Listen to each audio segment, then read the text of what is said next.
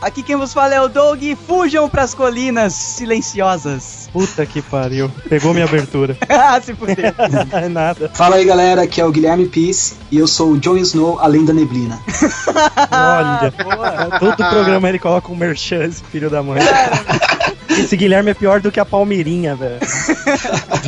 É, beleza, galera, aqui é o Dick.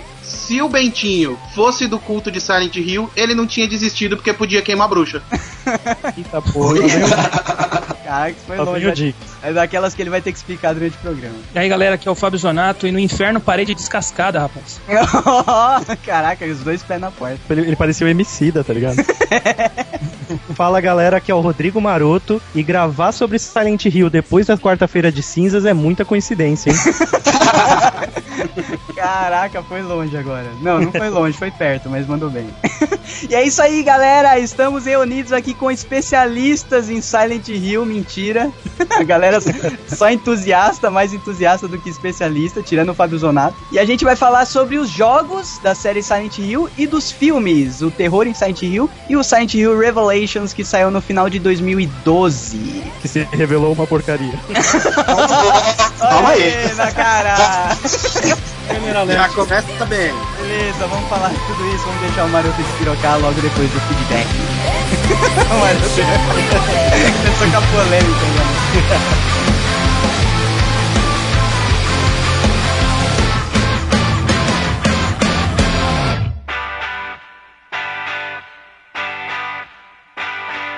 Lately I've been seeing things, belly button piercings in the sky at night when we're side by side. And I don't mean to rain. Muito bem! Mais uma semana se passou aqui no Geekvox Marotinho e a gente recebeu uma caralhada de e-mails, vamos ler todos, mas antes, Before. before it, vamos lembrar os geeks que a gente precisa da ajuda de vocês lá no iTunes. A gente já recebeu algumas avaliações lá, muito legal, inclusive. Só, só avaliação de 5 estrelas, Marotinho. A gente tá, tá bem cotado entre os geeks. Ah, que bom que eles entenderam que era isso que eu esperava, né? Nada menos que 5 estrelas e resenhar se possível, porque assim a gente fica melhor posicionado lá na loja do iTunes e mais pessoas acompanham o Geekvox, conhecem o Geekvox e assim a gente cresce junto, feliz e saudável. Cara, hoje, por exemplo, estamos ao lado de Matando Robôs Gigantes, hein? Olha, chupa essa lá no novos e recomendados. Não que matando robôs gigantes sejam novos, né? Mas eu acho que como eles consertaram o feed deles faz pouco tempo, eles estão lá e a gente tá do lado deles, isso é o que importa. Graças a vocês, geeks. Então, a dica é baixe o iTunes. É um programa de mídia muito interessante para você organizar suas músicas e seus podcasts. Não é não, Doug? Exato, é o, é o melhor, cara. Não tem, não tem erro. Você vai baixar, no começo você acha um pouco estranho e tal, mas depois que você pega o jeito, é o melhor programa para você organizar essa caralhada de gigas de músicas baixadas indevidamente que vocês têm aí no computador. Aí depois de baixar é só acessar a iTunes Store e avaliar a gente. O link estará no post. Isso, no mesmo link que você vai assinar o Geekvox direto pelo iTunes, tem lá para você avaliar. Então, tá tudo no esquema e tem a, a parte boa, né, do pessoal que tem a internet um pouco mais zoadinha. A É, NAC. a, a por exemplo. Se você tem a internet e fica caindo toda hora, o melhor jeito é assinar pelo iTunes, porque o download começa da onde parou, caso sua internet caiu alguma coisa. Você não perde o download, ele continua como streaming, igual o Torrent. Um recado para nossos amigos de várias regiões que ouvem o Geekbox. Isso aí, acesse o Geekbox no iTunes e vamos para os e-mails. And so they found a place to hide.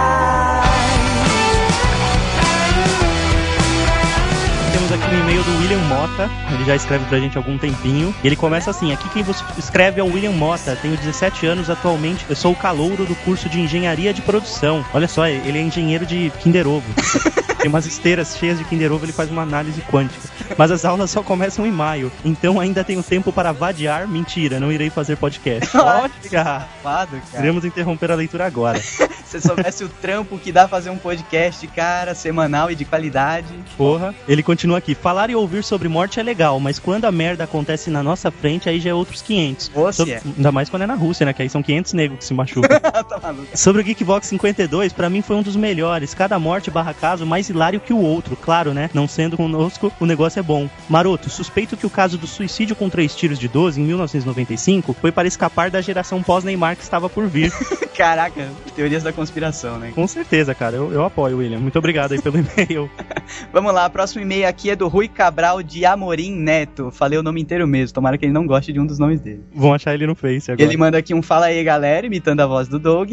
Aqui quem vos fala é o Rui, mais uma vez mandando um feed que semana passada por motivos de força maior, leia-se, aulas não me permitiram, não pude escrever pra vocês. Doug, não é que sua voz seja fina, é que eu escutando os primeiros podcasts percebi uma certa mudança no seu tom de voz. E inspirado pelos podcasts 31 e 32 sobre teorias conspiratórias, montei uma pequena teoria para esse fato, sua voz. Olha, eu vou te falar que é a qualidade da edição melhorando, a gente conseguiu melhorar o pitch da nossa voz e deixá-la mais dinâmica para os ouvintes não dormirem enquanto a gente fala, Marotinho. Cara, vamos dar até um recado pro ouvinte que encontrar a gente em algum evento. A gente fala muito mais devagar. A gente fala bem mais devagar, bem mais pausado, rola uns. ah, então.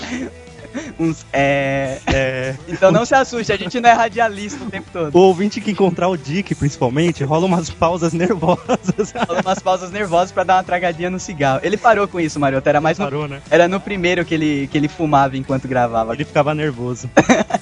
Aí antes que eu, que eu me esqueça, achei muito boa a ideia do GV Drops. Agora eu que no meio da semana, entre uma redação, alguns trabalhos e atividades, não tinha muito tempo pra ficar quase duas horas escutando um podcast, posso muito bem e merecidamente escutar o GV Drops sem preocupações. E até agora estou tentando lembrar quando foi a última vez que eu vi tanto humor negro em um só podcast. Disparado o melhor até agora, pra você ver como o pessoal gosta, né, cara? Nossa, eles curtem. Segue teoria. Teoria das conspirações podcaster. O primeiro, Doug, com voz mais grave, foi substituído depois do terceiro podcast, do que você tem medo. Porque o sistema, diga-se de passagem, os Rockefeller, Pô, dominam. Não queriam o que o quem sabe não conseguiu êxito nos testes de controle mental e colocou outro que talvez era mais adequado para o público ouvinte, já devidamente substituído. O segundo Doug tem uma entonação mais aguda, também possuindo uma voz com um tom hipnótico.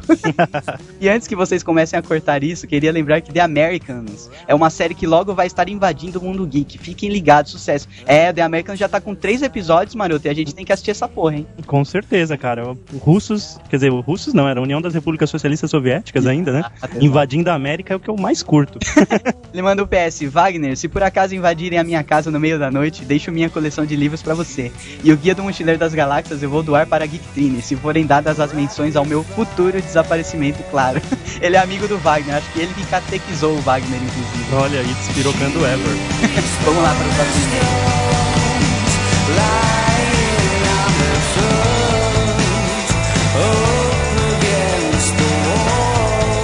Próximo e-mail é da nossa querida Nívia, nossa estatística, a pessoa que mede quantos chineses espirram por ano. Olá, Geeks, voltei espero que definitivamente dessa vez. Arrumei emprego em uma empresa de desenvolvimento de software, a estatística louca no meio dos computeiros. Olha. Olha, muito bom, Nívia, parabéns, cara. Parabéns, agora invista na Geek Trine.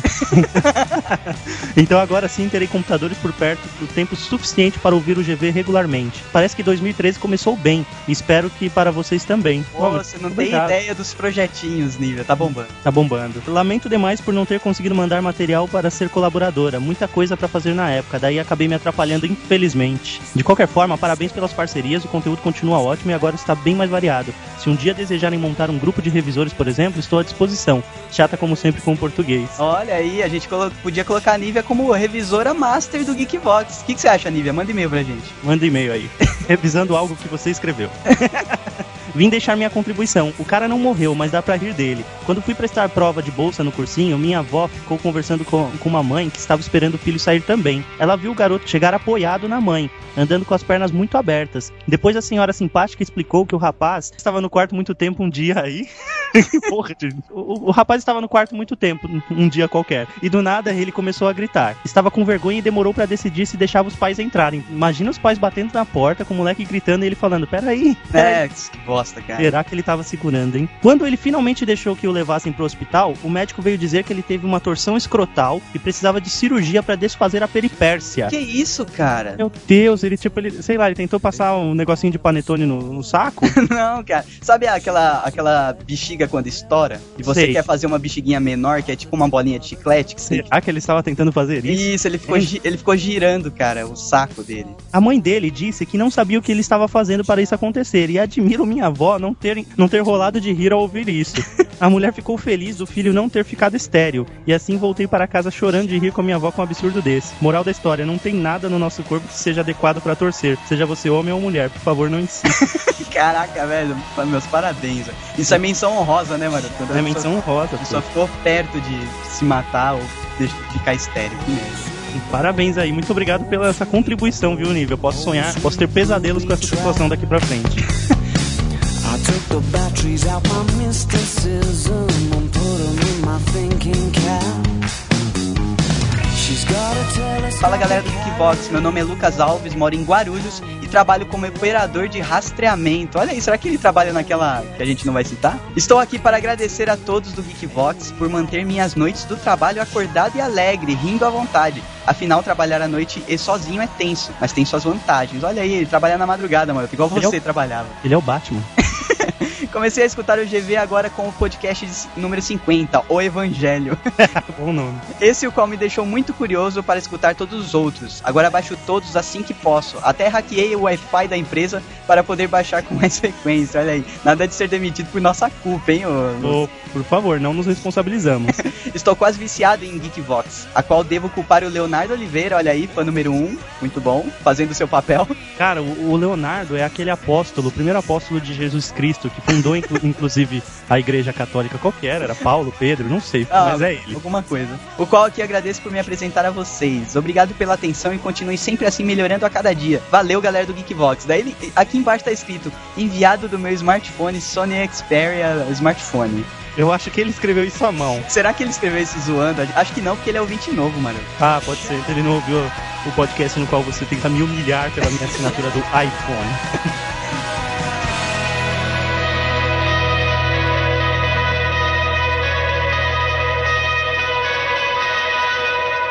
Próximo e-mail aqui, mais um nome, um nome exótico, é o Jamboza. Você tem, Acho que, acho que dois Z's vira Sá, né? Acho que ele é Bossa mesmo, mano. Boça. É, Estou tomara com que, mão- ele, tomara que ele não seja igual o Bossa do Ernst e Renato. Note que eu estou com a mão formando uma pequena empadinha e sacudindo-a no ar. Cota. Jean Bossa. Amigos geeks, sou Jean, 27 anos, de Curitiba, designer gráfico e atu- atualmente trabalho com web em uma emissora de TV do Paraná. Olha aí, hein, Doug, imagina A gente, a gente tá formando um. um plantel geek de tal forma que a gente pode dar uma, tipo, espalhar uma ordem no qual todas as emissoras no país vão exibir uma mensagem do Geekbox aleatória Finord. Mas vamos lá. Parabéns a todos pelo podcast. Ele vem sendo minha alegria e o responsável pela queda de produtividade de minhas segundas há muitos meses. Caraca, velho. Como tema épico, lembro do Eu Conheço um Maluco, Eu Trabalho Mas Me Divirto e O Grande Um Diário de Condomínio. Olha aí, que engraçado, né? Ele, ele gosta dos, dos podcasts que eu chamo de autorais, É, né? São os podcasts das, das nossas vidas. das nossas vidas. Bacana, cara. Muito bom saber que vocês curtem isso. E ele, Esse- cobra, e ele cobra aqui a segunda versão de um diário de condomínio, hein, mano? É, justamente, ele quer a segunda versão, vamos, vamos atendê-lo quanto antes. Escutei todo o último podcast de Darwin Awards, tenho certeza que vocês iriam reservar os últimos 20 minutos para citar o famoso caso brasileiro ocorrido aqui no Paraná em 2008. Surpreso por perceber a falta da citação do caso, faz sentido, pois o tema era abordado caso do site barra livro. Lembro do- a vocês o famoso padre do balão, que saiu preso em mil balões de Paranaguá com destino a Ponta Grossa. Caraca, Puta, mano. nossa, a gente esqueceu de falar disso justamente pelo que você falou. A gente focou nos casos do site e do livro, mas esse cara foi o campeão dos campeões aqui Cara, no Brasil, cara. Obrigado por lembrar, porque esse é o winner do Brasil. A nossa menção honrosa fica pro Padre Baloeiro. A Nívia também tinha citado esse, esse padre baloeiro e mais um ouvinte que eu não lembro, a gente vai passar aqui os e-mails, também lembrou. Então, todos vocês, muito obrigado por lembrar do caso do padre baloeiro, O cara. padre agradece. Mancado, ele mancado, ele morreu, cara. Ele morreu? Então, meu, nada de menção honrosa. Prêmio do Geekvox Awards. Abraços a todos, obrigado, Jan Botsa. Ok. Vamos lá, galera, pro próximo e-mail aqui do Cristiano Lima, o nosso Gaudério preferido. Ó, agora nos e-mails do Cristiano Lima, a gente vai colocar aquela voz falando: caso não queira ouvir, pule para. Sete minutos. Aí vem o outro e-mail, tá ligado? Brincadeira, Cristiano, você é o Vamos nosso querido. Beleza, Geeks? Aqui é o Cristiano Lima, que só pode ganhar uma menção honrosa no Darwin Awards. Afinal, já espalhou seus genes por aí. Aê, toca Olha aí. A gente tá dando um high five triplo agora. É, tipo, Pokémon pulando. No... É, pulando no ar. Muito bom o programa. Só afirmo que faltou nomear os demais vencedores das terras tupiniquins, pois além do Manuel Coelho e do casal de namorados que pararam na Via Dutra para uns amassos, temos o nosso querido padre balonista mesmo. Aí. Ele que lembrou também. Então, Cristiano, Nívia e Jean, muito obrigado por lembrarem do padre baloeiro. Ele, ele ainda aproveita pra parabenizar pelo GV Drops, hein? Eu gostei do. Acho que todo mundo gostou do formato. Todo hein? mundo gostou, cara. Tanto que teve muitos downloads. A gente pensou que ia ser, tipo, bem pouquinhos os downloads. A galera ia falar, ah, não é Geekvox, não é Geekvox. Tipo, Baby da família Dinossauro, manja. É verdade. Mas não, a galera curtiu e baixou bastante. A gente já tá preparando mais uns GV Drops aí pra vocês, fiquem tranquilos. Daí ele manda aqui, eh, falando agora a sério, ele, ele relembra do caso da estupidez que foram as mortes lá de Santa Maria, né, Maroto? E, Isso. E, cara, isso aqui nem entra pro Darwin Award, porque as pessoas em questão não foram responsáveis por suas mortes, apesar do motivo delas ter sido a idiotice do descaso, né, Maroto? Então, fica aí nossas condolências para o caso de Santa Maria.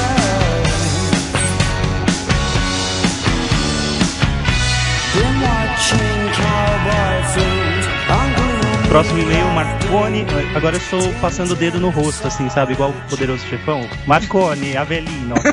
cara, você acha que todo mundo é italiano, você tá maluco? Não, primeiro era uma, era uma empadinha no ar. Ah, Isso tá. eu deixei em aberto. Olá, pessoas de provável elegância, que risos nos oferecem em abundância. Prestar meus agradecimentos não é algo viável, porque seu objeto em nos entreter é Ih, Você incontestável. ca- você cagou o final da. Lê de novo, cara. Por que, que eu É caguei? objeto, é objetivo. Ah, o objetivo, vamos lá. o Piru chegou aqui, essa filha da puta. Oi, Doug. Você chegou, Pi? Lê, lê esse poema então aí pra gente com voz de, de, de rock. Fa- Falei com assim. Olá. Cadê isso? Isso é um poema? Isso. Olá, pessoas de provável elegância. É pra ler assim? Aham. Muito Tá bom. gravando, Doug? Tô sim, cara. Ah, Tá no- Você tá no meio do feedback, porra. Gostoso. Olá, pessoas de provável elegância. Que risos nos oferecem em abundância. Prestar meus agradecimentos não é algo viável, porque seu objetivo em nos entreter é incontestável. Aê! Boa, Mar Marcone Avelino. Ele foi teve- muito Cid Moreira agora. Marcone Avelino teve o seu poema lido por, por um peru, cara. Não sei se isso é uma homenagem ou o quê, né? Mas beleza. Cara, o Pi ele já interpretou Metallica, EDC, agora ele interpretou Marconi Avelino. Uma essa, guarde pra sempre esse áudio. Marconi, depois desse lindo poema que me lembra um case de social media no qual um cliente do Bradesco mandou uma reclamação sobre um cartão perdido em forma de poema, e os caras do Bradesco responderam em forma de poema também. Foi muito foda, tá ligado? Sim, devido ao seu Alzheimer, você esquece que a gente já falou disso. Então vamos lá. Com estes versos de qualidade discutível, dou início ao meu feedback. Quero inicialmente parabenizá-los pelo excelente trabalho de vocês Caraca, ele colocou aspas no trabalho, velho. Esse pessoal tá tirando, velho. Não, mas eu entendo o que ele quer dizer, porque a gente faz com tanto amor que não é trabalho. Ah, tá. Ou ele diz, ele diz isso porque a gente já trabalha pra pagar nossas contas e fazemos o Geekbox, né, cara? É uma mistura total disso. E de carona culpá-los pelas dores de cabeça frequentes em minha mãe devido ao fato de que eu escuto em média 4 Geekboxes por dia nos alto-falantes do meu PC. Caraca, overdose, velho. Caraca, velho, nem eu escuto tanto Geekbox assim. Brincadeiras à parte, gostaria de dizer que o podcast sobre o prêmio Darwin foi simplesmente incrível. Quase tive um AVC nervoso de tanto rir já na parte da bicuda no volante do carro.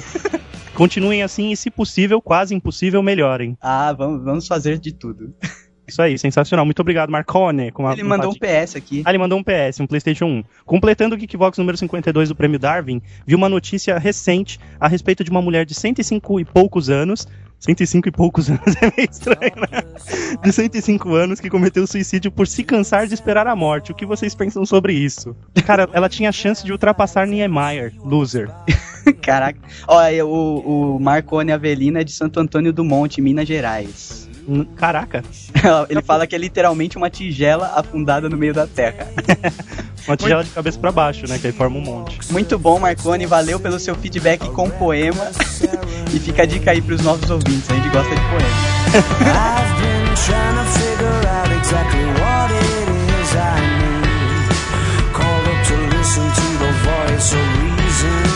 Fala aí, Geekboxers. Wagner de Fortaleza aqui. Semana passada escrevi o feed tão apressado que nem me identifiquei. O podcast dessa semana estava hilário e foi o que me ajudou a tirar as músicas horríveis do carnaval da minha cabeça pelo menos por alguns minutos. Eu tava no interior e tive que ir na casa de uma vizinha onde a internet era um pouco melhor só para baixar o Geekvox. Mas não dá para se arrepender, Geekvox é Geekvox. Olha aí, quase um novo slogan pra gente, né, mano? Caraca, velho. Geekvox é Eu, Geekvox. eu estou chorando, não tenho como comentar. Parabéns pelo novo formato GV Drops, olha aí, mais um, mais um up pro GV Drops. Mesmo achando muito pequeno, é uma ejaculação precoce nerd. Talvez ele nem seja tão pequeno, mas eu fico tão entretido escutando vocês que passa rápido. O tema também foi muito bom. Já tinha abandonado o preconceito para com o filme quando vi o trailer e também após ler o texto do Maroto lá no site. Um abraço e até o próximo feed. Ele manda um PS aqui. Ele mandou um PlayStation também. Sempre bom ouvir as participações da Flá. Acho que ela devia participar mais vezes. Olha aí. Olha aí, agora a Flá se derrete. A, a Flá também andou reclamando comigo que a gente não chama ela mais. Então vam- vamos tentar lá en- encaixá-la em algum programa. Vamos mano. pauteá-las. Pauteá-la pra colocá-la no próximo programa. Vamos lá pro próximo e-mail. Próximo e-mail é do Baca X Games. Caraca, o e-mail do cara é Baca Games, velho. Mandou bem. Esse é freak dos games, hein? Olá, pessoas. Me chamo Bernardo. Conheci o Geek Fox. Ele escreveu Geek Fox. Eu vou ler do jeito que tá Será aqui. que ele tá zoando, cara? Eu acho que ele tá zoando. Porra, Bernardo, Baca Games. Geek, Geek Fox. Através do Jon Snow Além da Muralha. Olha, aí. Olha aí, inclusive reza a lenda, segundo o Guilherme Pisse, que esse jogo tá pra sair, galera. Então fiquem apostos. Quando conheci o blog barra podcast, era sobre um assunto que me interessou muito, GTA. Olha aí, um abraço pro Jack do Real Nerd que estava na gravação. Exatos. Estou aqui para dar meu feedback geral. Gosto muito mesmo do podcast, o jeito que vocês tratam os assuntos é realmente muito bem colocado e os temas são realmente muito bem escolhidos. Estou esperando um Geekvox sobre Mega Man. Vocês não citaram a série, de- a série no podcast número 34, Ação e Aventura na Era dos 16 bits. Ah, isso daí já tá prometido. É, porque Mega Man merece. Cara, a obra é tão sensacional que merece um podcast só dele, cara. Inclusive o desenho, né, cara? Lembra do Ah, com certeza. Sobre o número 7, só... qual que é o número 7? desenho? Pokémon? É de Pokémon? Isso. Nossa, 7, eu pensava que era lá na frente. Sobre o, o Geekvox número 7, só eu tenho aqui Yellow e Red no GBA e GBC. Perdão se não prestei atenção. É, não sei, cara. A gente não chegou a ter muito contato com esses portáteis, né, Doug? Então É. acho que provavelmente a gente deve ter falado que Yellow só saiu pro, pro Game Boy preto e branco. E ele tem pros dois. Ah, Mas mas, o- é esse, O esse GBA foi, foi relançado muito game, né? É, esses, jo- esses jogos de, de Game Boy, cara, quando saiu o GBA e o, o, e o DS, inclusive, relançaram vários jogos, cara. É, então é, é normal. É, tem um Geekvox sobre Nárnia? Não. Pode. Não tem. Ter não tem. Mas pode haver se houver interesse. Então, se mandarem muitos e-mails pedindo Nárnia, inclusive o livro, né? Os filmes são bons, mas o livro é sensacional. Se não tiver, tá aí uma ideia de outro tema mítico. Vida longa e próspera a todos os Geekvoxers, participantes e ouvintes. Muito bom, valeu aí, Baca X Games, que conheceu o Geekvox chamado Bernardo. Geekvox. É, Valeu, shoes. Flashing amber, gold green when you answer, but the vamos lá, o último e-mail aqui é do Luiz Antônio Kotrick. Aí, Maroto, mais um. Cara, a gente tem que fazer uma lista desses nomes, velho. A gente tem que fazer uma caneca só com os nomes, tá ligado? Porque só a gente é Silva e Oliveira, né, cara? Vamos lá. Olá, Geeks. Nem vou tecer vários elogios ao podcast. Afinal, vocês já sabem que são ótimos. Ah, pode falar sim, pô. Ah, a gente não liga, não. Eu tô fazendo aquele movimento com a mão assim, a gente não liga, né? Ouvir o Geekbox 52 foi uma sessão de gargalhada sem fim, mas a águia atirando a tartaruga na cabeça do filósofo foi ótimo. Aproveitando o tema, encontrei algumas situações tão idiota quanto as descritas no programa. Lá vai. Ó, ele mandou dois causos aqui, maroto. Vamos lá. Philip Howe, um aposentado inglês de 60 anos, estava fazendo um tratamento de pele à base de parafina. Logo ele não poderia. Ah, caraca, a gente falou desse, velho. Você tá maluco. Mas será que você não cortou na, na edição? Não, tá, na- tá lá. O, o Dick fala, cara. Ah, é verdade, lembrei. Pô, ele fala. Ô, Luiz Antônio, gente- Ô, presta atenção no programa, caralho. vamos deitar o segundo, vai. Vamos, vamos ver se o segundo não tá também, daí é sacanagem. Lembram daqueles programas do Silvio Santos em que o participante tinha os ouvidos tapados por um fone enquanto o apresentador perguntava coisas do tipo: Você trocaria sua vida por um frango? Brincadeira, claro, mas no Egito, seis pessoas responderam sim para essa pergunta. Todos morreram afogados em um poço. Após mergulharem para tentar salvar uma galinha. Primeiro, o dono do animal se atirou e, como não sabia nadar, logo começou a se afogar. Depois, um parente atrás do outro tentaram, tentaram salvar o cara, mas nenhum deles sabia nadar. Resultado, todos mortos, mas a galinha ficou viva. Caraca, velho. Cara, que Eu tenho inacreditável. até uma teoria sobre isso, cara. Você sabia que dependendo do- da quantidade de sal que houver na água, é, você não consegue boiar nem fodendo, né? Caraca. E a galinha, já como ela tem a pena com aquela substância que torna ela um pouco impermeável, ela boia, né? Tipo, ela não vai afundar, por isso ela saiu viva. Sensacional essa história, hein? Nossa, cara, que cagada. Isso foi no, Egi- no Egito. no Egito, hein? Caraca, não, ou, ou era a galinha da família, né? Sei lá, cara. Ou era um Pokémon, cara. É, cara. Devia ser aquele Pokémon galinha lá que eu esqueci. o nome. Galinhomon. Caraca.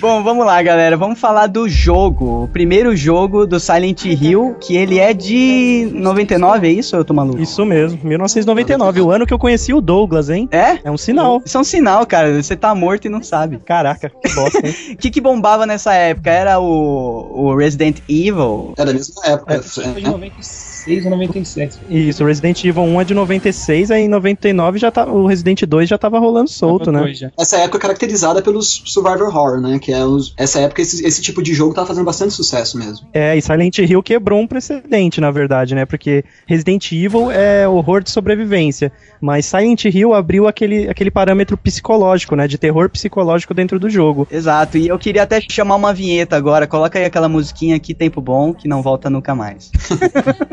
que medo do. É sério, cara. Porra, esse- essa, essa época era muito maneira, porque tinham vários jogos maneiros de, é, de horror e de todos os âmbitos do horror, né, cara? E sem virar aquela putaria de ação desenfreada, des- destroçando zumbi na metralhadora que é hoje em dia. Até, até de dinossauro tinha, que tinha Dino Crisis também, que foi Pois lançado mais é, ou menos nessa época. mesmo. Uma espécie de santíssima trindade desse Survivor Horror era Resident Evil, Silent Hill e Dino Crisis, né? Dino Talvez você possa trocar o Dino Crisis por Alone in the Dark. Mas acho Pô. que o Dino Crisis fez mais sucesso. Tem outro também que eu curto que chama Parasite Eve. Nossa, Parasite Parasite- Eve, mas é mais RPG, né? É, então, só que É, era um ele era um RPG, só que o cenário era um era de horror, bem parecido inclusive com o Silent Hill. Ah, justamente. Quando a menina começa a pegar fogo no palco lá cantando ópera, filho, É, bicho. Combustão espontânea. O palhaço entrando em combustão espontânea lá. cara, deixa eu já começar Marcou a esse, minha infância. deixa eu começar esse episódio admitindo uma coisa, cara. Eu comprei recentemente o último Silent Hill da Alpur e, mano, aconteceu comigo a mesma coisa que aconteceu no primeiro, no segundo e no quarto. Eu Cagou não, eu não consigo jogar essa porra sem tomar uns sustos do caralho e eu tenho problema no coração, tá ligado? Tipo, eu tenho soco no coração e eu tenho que parar de jogar o negócio. É sério, não dá pra continuar. Escroto, cara. Caramba, velho. Não, Nossa, mano, você não é devia nem estar sério. jogando isso aí, então. não, é pô. sério, é uma perigoso. condição, é uma condição mesmo, tá ligado? E, tipo, eu começo a ficar meio abalado com o bagulho, aí na outra sala já aparece um, um- um capeta, mano, eu começo a olhar o bagulho e falo, meu Deus. Então não vai, não vai me jogar Fatal Frame que você vai morrer, hein, cara. É, cara, já joguei, Pior que já joguei e parei. Silent Hill Revelações é só no final do programa, pô. Ah, não, mas Eu não sabia que você tinha sopro, velho. É engraçado que o. Engraçado não, é interessante que o Silent Hill, diferente desses outros jogos de survival horror, ele tem esse terror psicológico que ele é muito mais medonho. Não é questão de susto, né? Não é um, um acho. bicho que aparece e faz você pular da cadeira, dar um grito. É aquela coisa que você fica tenso o tempo inteiro com, Você fica com o jogo. incomodado, né? é Você esse o problema mesmo. Eu fico muito tenso, tá ligado? E não, não desce a adrenalina, tá ligado? Fica num nível alto porque, meu, aparece um capeta com a perna nas costas.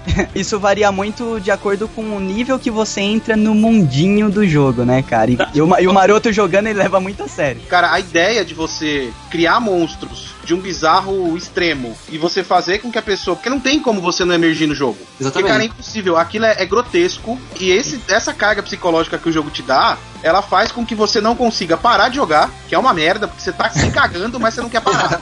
E os bichos bizarros, velho. Assim, não Cara- é um monstrinho normal, tipo, ah, é um zumbi que eu tô acostumado a ver. Não, é o que o Maroto falou, tipo, é um bicho com a perna na testa. Faz um paralelo aqui comigo. No Resident Evil você tem o Nemesis com uma bazuca na mão. No Silent Hill você tem o Pyramid Head estuprando um bicho que é um manequim que só tem duas pernas, cara. ah, é Nossa, verdade. Mano. A parte de cima do corpo é igual a parte de baixo do corpo, só que de ponta Isso. cabeça, e o bicho anda que nem uma aranha, e sabe, é uma coisa tão bizarra e tão.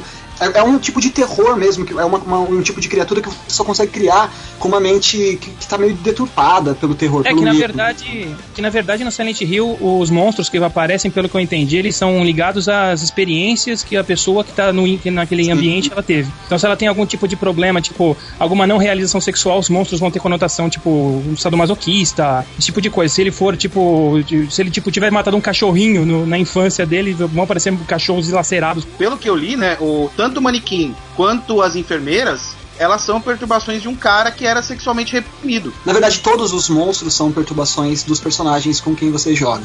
E, ou de personagens que estão relacionados a ele. Os, os o ingress- hum, Desculpa, me confundi aqui. Nossa, Eu fico agitado, eu fico agitado, eu perco a linha do raciocínio. Eu penso mais rápido do que eu falo, entendeu? imagina.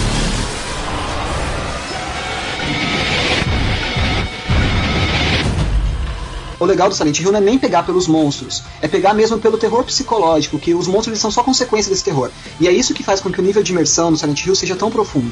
Porque mesmo quando você não enfrenta nenhum monstro, há jogos do Silent Hill que os monstros não fazem mal a você, eles só estão lá pra te assustar mesmo, só pra você ver eles e pra ser uma representação, da, da mente deturpada do, do jogador, aliás, do personagem com quem o jogador tá controlando, né?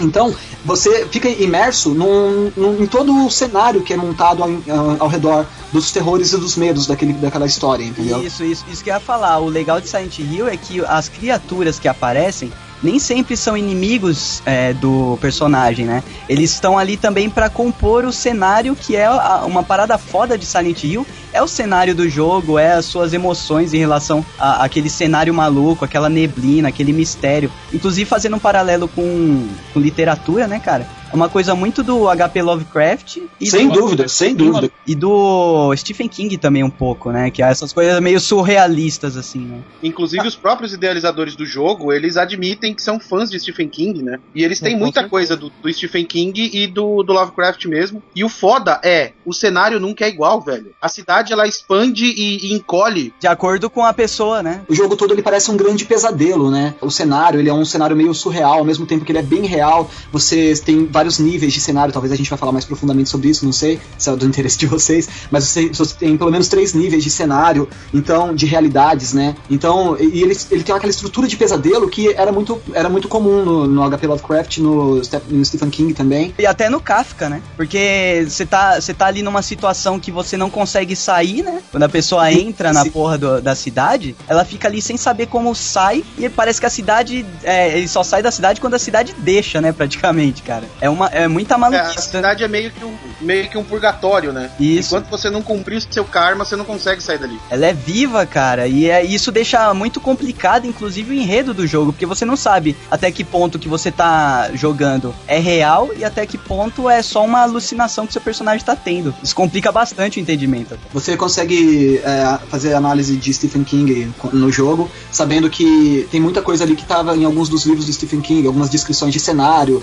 de criaturas, de reações. Você tem até nome de rua, né? Do, com do Stephen King, do, do livro Umas Regulators. Do livro Regulators, que, é, que, que também você encontra também no, na música Regulators do Clutch, que é a trilha sonora de Walking Dead, e fala também sobre a mesma coisa desse, desse livro e também você encontra no jogo, né? Se você quiser fazer referências ao Stephen King, eu não sei até onde vocês conhecem os livros, mas assim, a questão da névoa, É, tem The Stephen Fog, King né? tem um filme, um, aliás, tem um filme, não, ele tem um livro que virou filme, Isso. chamado A Névoa. Um ótimo é um- filme. O inclusive. filme, é- ah, o filme, o filme é uma porcaria, hein, cara. Ah, não, não, é que eu não conheço O livro é muito bom, o livro é muito bom. é Eu, já bom. assisti- eu já li o livro e eu assisti o filme, o filme eu não Então, mas aí é o tipo tá. de coisa que não funciona pra cinema. É, não, quando essa você, história. quando você lê o, o livro e assiste o filme, é claro que o filme vai ser É, aí complica, né? Acho que a Complica, complica é muito, cara. Mas assim, pra mim que só vi o filme, eu achei bem legal, cara, porque tem toda aquela, aquela maluquice das pessoas com crenças diferentes, enclausuradas lá, e cada um dá o nome que quer pro que tá acontecendo. Aham. Tem aquelas pirações das pessoas lá dentro do supermercado. Eu,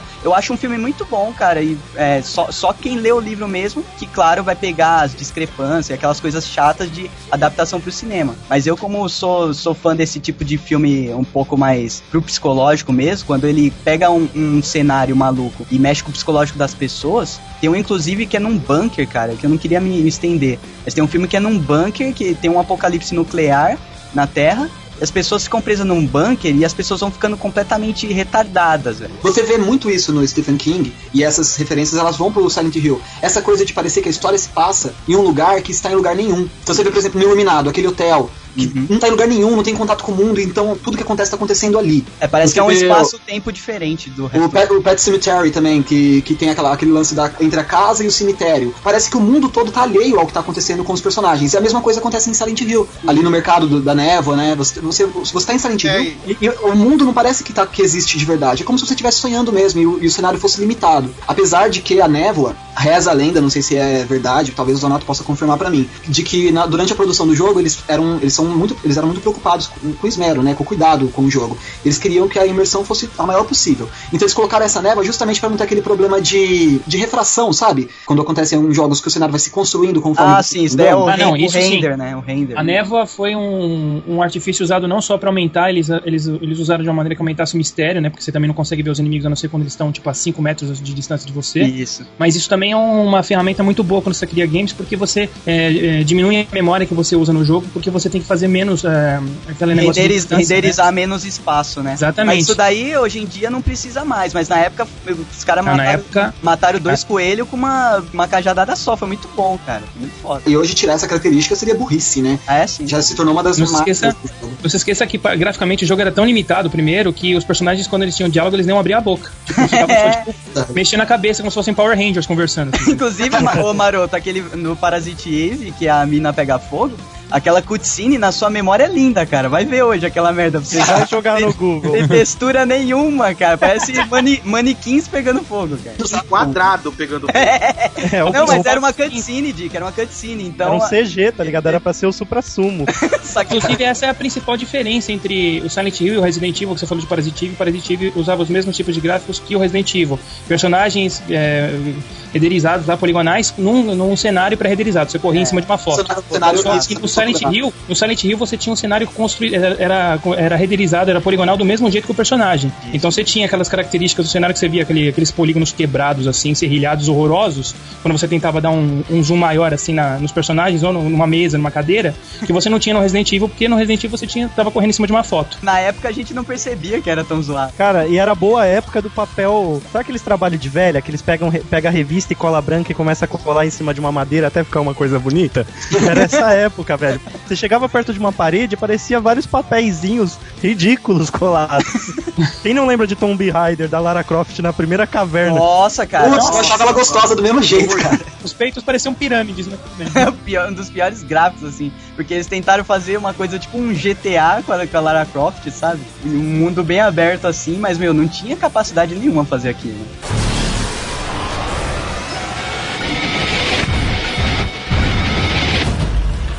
Na verdade, era uma cidade normal, só que era uma cidade bastante religiosa. Eles tinham um- uma seita religiosa lá bastante forte e eles tinham como principal objetivo trazer essa divindade de volta pro mundo. E eles tinham escolhido uma garotinha que ia ser usada como receptáculo para trazer essa divindade assim que ela fosse sacrificada.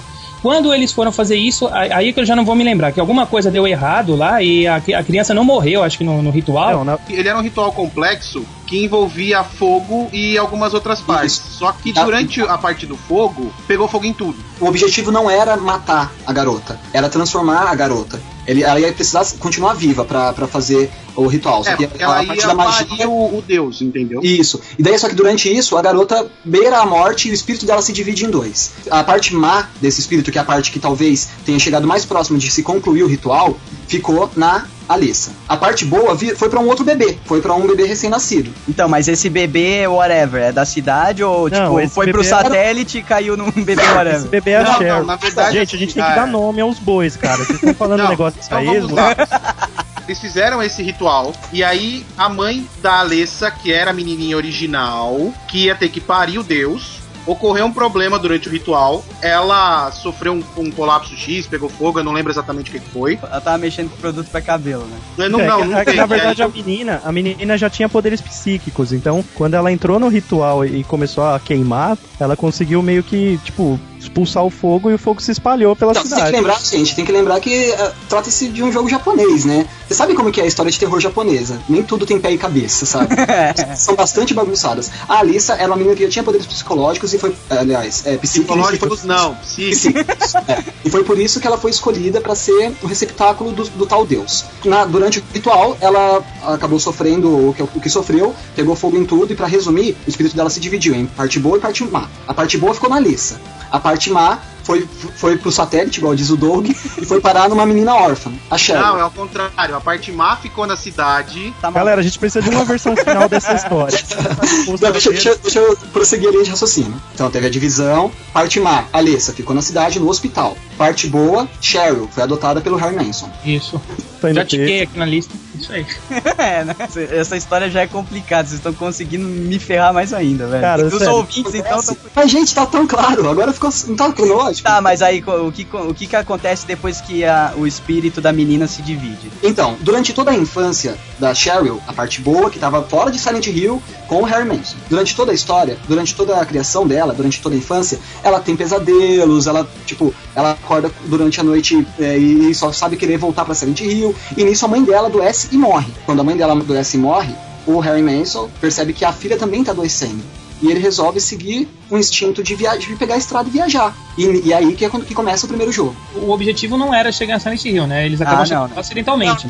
é, o Silent- a história do Silent Hill pra, pra menina é, tá paralelo a essa coisa da mãe dela ter morrido, eles, os dois, o pai e a filha estarem em depressão, e eles precisarem viajar juntos pra se conhecerem melhor e ficar melhor um com o outro. Então, mas de, É, al- de alguma forma, Silent Hill tá chamando a Cheryl, não tá? Silent Hill é magnetismo, ele atrai, ele atrai as pessoas que estão envolvidas. A partir né? do momento que eles começaram a viajar, claro que foram para lá, né? Daí teve o acidente de carro. É, no meio dessa, daí no meio dessa viagem, eles estão viajando de madrugada, né? O Harry começa a pescar no volante e ele quase, sabe aquela coisa de filme japonês, né? Que aparece um espírito assim, dá aquela piscada, aquele lag assim, Aham. No meio da tela, então, aparece um espírito de uma menina esquisita, né? No meio da, no meio da história. A gente que joga sabe que é a Alissa. É, E- na verdade ele nem percebe ser esquisito, não. Ele, tipo, ele vê o vulto de uma pessoa, uma garota atravessando a rua e o primeiro impulso que ele tem é de virar o carro pra ribanceira lá pra não atropelar ela. E só que antes, um pouquinho antes disso, na estrada, já tinha passado. Ele, ele ficou viajando durante muito tempo sem ver ninguém, a estrada totalmente escura, e tinha passado uma policial de moto. Essa policial vai ser mais importante pra frente. Mas ela, ele, ele acha esquisito só aquela policial ter passado por lá e mais ninguém. Daí Acho que ele vê a moto, não vê a moto? Acho que ele vê a moto no chão, se não me engano. Já vê a Mais moto. pra frente um pouco. É, mais pra frente ele chega a ver a moto. Então daí ele, ele quando ele sai da estrada, bate o carro e desa- e fica desacordado. Quando ele acorda, olha pro lado e percebe que a filha não tá lá. A menina sumiu. Ah, Então, essa parte, tirando que é, o, que é o pai e não a mãe, é bem parecida com o filme, então. É bem parecido. Por isso que o, o, o filme Silent Hill é uma das melhores adaptações de videogame que já foi Há feito. quem diga que o Boromir que não quis fazer o papel certo. É, ele ia morrer, né? Se, se é ele ele. não quis, por quê? Pra não tirar o estigma de que ele tem que morrer em todo filme.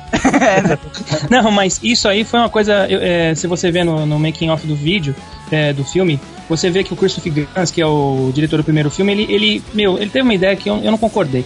Ele acha, na visão dele, ele acha que a, figura do Harry Mason no primeiro jogo é uma figura mais materna do que paterna.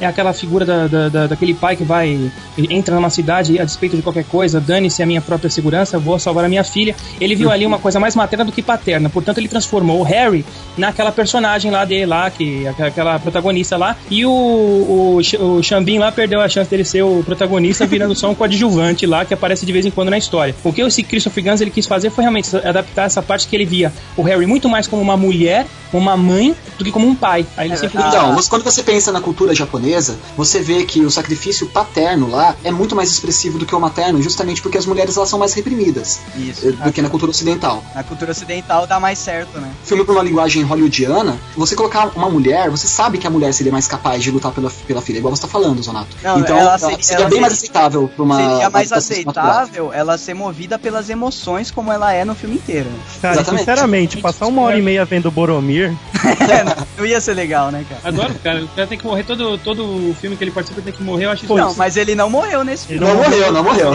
Esse ele não morreu. Não no primeiro, né? Tipo, ele não morreu. Isso. Spoiler alert, ele também não morre no alert. segundo. Também não morre no segundo. É, ele fica vivo.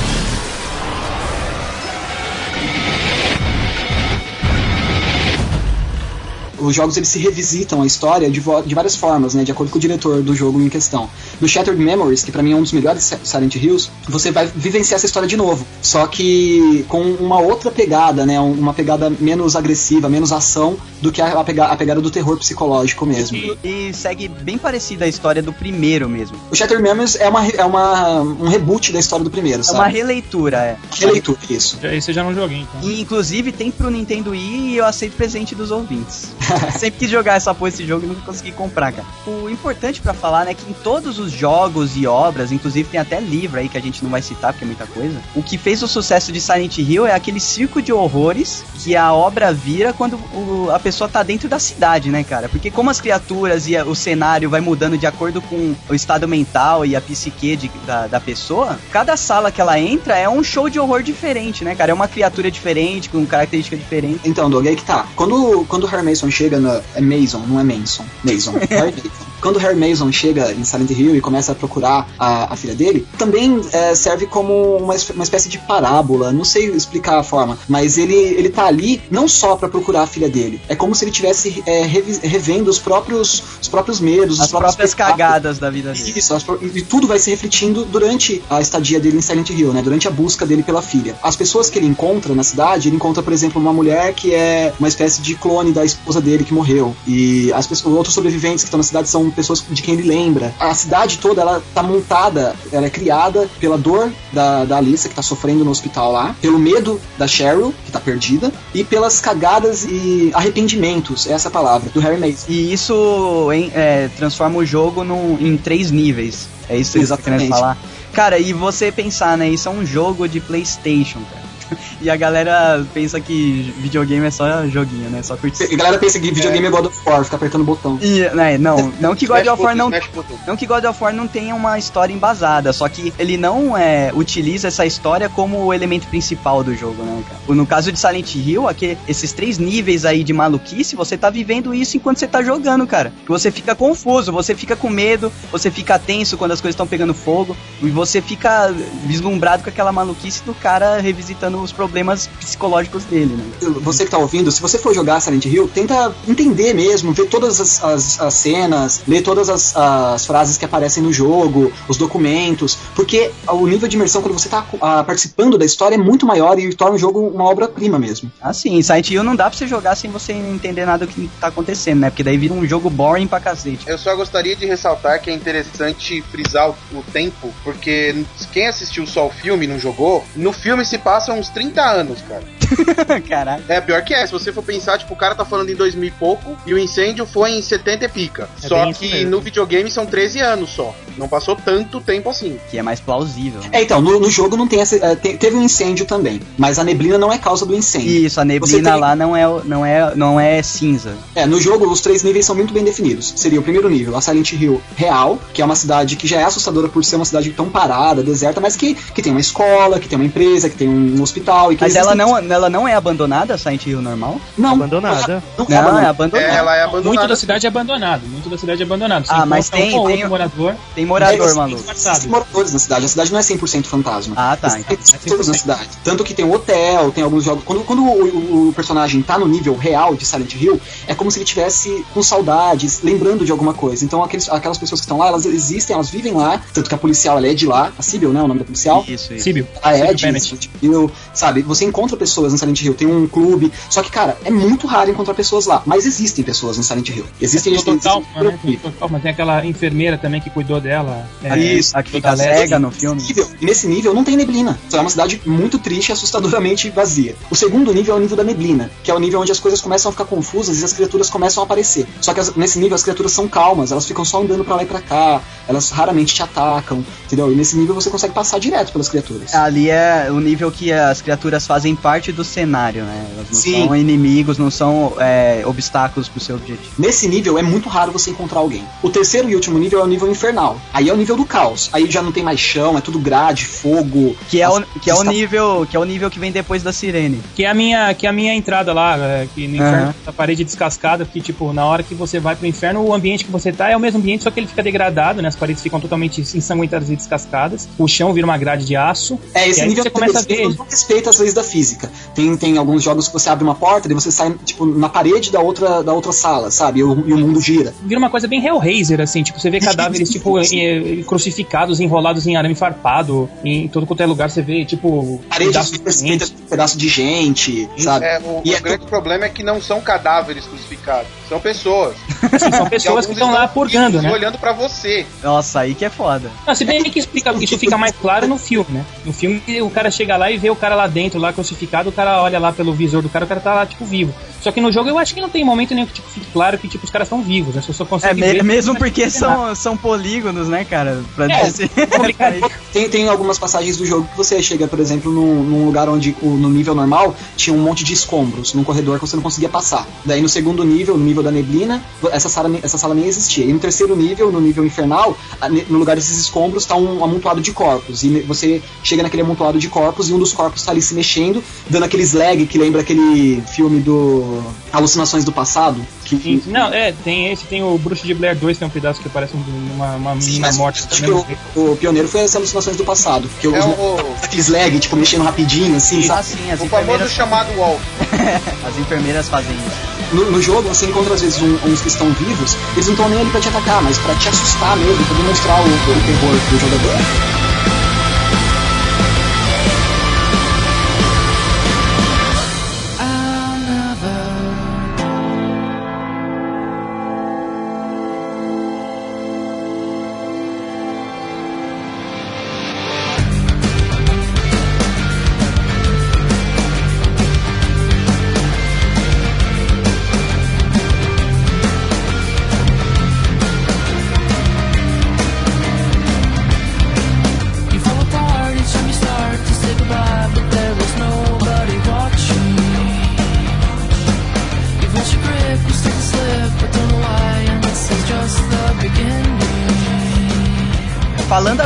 Da, da questão da parapsicologia que tem dentro do jogo, aquela coisa da Alessa, né, que é a menininha que era o, o para ser o receptáculo do demônio que os- o, o pessoal tava invocando. Inclusive, eles chamaram um, um parapsicólogo bastante famoso e influente pra, pra ajudar durante a concepção do jogo. Não Ah, foi é? o Padre Quevedo, hein? Não foi qualquer um, né, cara? O fato aí, como o Maroto falou, de ela perder o controle durante esse, esse ritual e pegar fogo na porra toda, é um estado emocional dela que passou pro mundo real, não é isso? Sim, é bastante comum, né, quando você vê casos de, de parapsicologia, né? Você lembra quando o Padre Quevedo ia no ratinho ele falava, questo não existe, questo é charlatanismo. Ou uma Menos manifestação, de 50 metros. é, a manifestação do ser, do ser psíquico, uma manifestação a menos de 50 metros, e bota fogo nas Veja coisas. essa foto da menina na Polônia, diz que consegue colocar prego no ouvido, mentira. Então, tem essa teoria, né? Porque um cara, ele fez um estudo lá, né? Vocês vocês leram esse estudo? Dos flocos de neve que mudavam de acordo, eles se formavam, né? De acordo com o estado emocional. É, se, está, é, se a pessoa focava ali e tinha pensamentos Cristais, né? é, cristais de gelo. Se a pessoa tinha pensamentos bons, faziam cristais de gelos harmoniosos e bonitos. Se tivesse pensamentos maus, era cristal todo zoado. Então, é, existem estudos, né? Não chega a ser comprovado cientificamente, porque ninguém conseguiu repetir um estudo desse. Cara, minha mente foi longe agora, eu lembrei do Big Vox sobre Tolkien, ouçam 41 e 42, é isso? é, eu lembrei, durante a criação do mundo em Silmarillion, que tinha os, os cantores bons, que faziam as coisas bonitas e harmoniosas. Exato. Os cantores ruins que faziam as coisas Tá, demoníacas. só avisando que é 48 e 49, tá? Ah, é. Então, Muito mas- bem. É bem isso aí, cara. e Poderes parapsicológicos. É muito, muita, muita maluquice pra um jogo só, né, cara? Não, o Doug, o interessante é que assim, se você pensar na teoria do poltergeist, né? Ô, Dick, pra- você vai, você vai invocar o pai Dick de Onogulele pra falar agora? Beleza. É, se você pensar na teoria do poltergeist, no fundo é o que é a Alessa, porque ela, a Alessa é um, um ser vivo, ela não tá morta, né? Certo. Ela é um ser vivo perturbado que utiliza da energia psíquica dela pra moldar O mundo. a- o mundo em volta dela com o que ela entende de realidade. Só que o mundo em volta dela é tão perturbado quanto ela. ah, muito bom. A cidade em si já tem uma energia psíquica ruim. Então a Alessa ela só potencializa isso. Ela é usa, um- ela usa de combustível, né? E aí ela consegue fazer, por exemplo, ela cria fogo do nada, ela cria seres dentro da sua cabeça. Você não sabe se você tá realmente vendo aquilo, se aquilo é sua imaginação. É, essa é a parte Sim. interessante da, dela fazer. Tem muita psicofonia na cidade. né? Por exemplo, você pega um rádio, você ouve vozes de fulanos que estão, não Putz, estão. esse, sabe? esse é outra, que- que- outra característica maravilhosa de Silent Hill, cara, que eu acho que é único, nunca vi um jogo que fosse assim, que a trilha sonora e a sonorização ambiente do jogo, elas são parte é, muito importante do, do todo, né? Porque você não conseguiria ser obra-prima que é Silent Hill sem as, as músicas, sem os barulhos que tem no jogo, né? Ah, sim, não. Tanto que é- era um dos mais fodões lá de sonorização da época que foram chamados pra fazer essa porra. E, mas japonês, eles conseguem, tipo, todo filme japonês de terror que você vê, a, o grande mérito é sempre o áudio, cara. Não sei porquê, mas é, pra gente é meio caricato aquele horror deles. E, mas o som, o som que eles fazem é sempre ótimo, cara. E é uma Eu coisa que o Hollywood nunca consegue chegar ao nível. A trilha de Silent Hill, ela, ela vai acompanhando o, o seu terror, né? Então, conforme você vai andando, aquilo vai crescendo e você vai cagando nas calças. aquilo vai crescendo e você vai cagando nas calças. Aquilo vai crescendo e quando você vê, você já tá com as orbas pesadas. Porque, e a música, cara, tá gritando. E tenta jogar isso com o home theater em casa pra você ver se Não, às tá vezes, às vezes nem, nem, nem a música que fica de fundo, mas é coisas assim como o rádio ligando do nada, como a sirene antes da neblina, cara. Aquela sirene, eu dá vontade de você desligar o jogo quando toca aquela. Mas a, a sirene, a sirene não toca no jogo. Foi um Toca. recurso cinematográfico. Não, toca sim. Eu tô maluco, é sério? Tá maluco? Foi um recurso. É, no jogo é a música que muda. Você tá com a música. Eles colocam essa musiquinha, né, no jogo quando você tá jogando normal. Que é tipo uma batidinha bem, bem baixa, em tons menores, né? Mas quando, quando começa a ficar esquisita as coisas, começa aquele chadeira de rádio. Ah, e a música começa a ficar desconstruída. Não tem, não tem sirene no jogo, tem a desconstrução musical. Quando a música começa a ficar desconstruída, começa a ficar com, é, com um tempo 5x4, ou começa a ficar toda quebrada, ela, você sabe que agora, agora a merda vai começar, entendeu? Como isso não ia, ficar, não ia ficar tão claro no filme, o cara, o diretor usou o recurso da sirene, que foi genial. O compositor das músicas do, do Silent Hill, o cara se chama Akira Yamaoka, ele fez algo sensacional um pouco antes, pelo menos na minha opinião. Ele fez a trilha sonora de International Superstar Soccer. Que demais!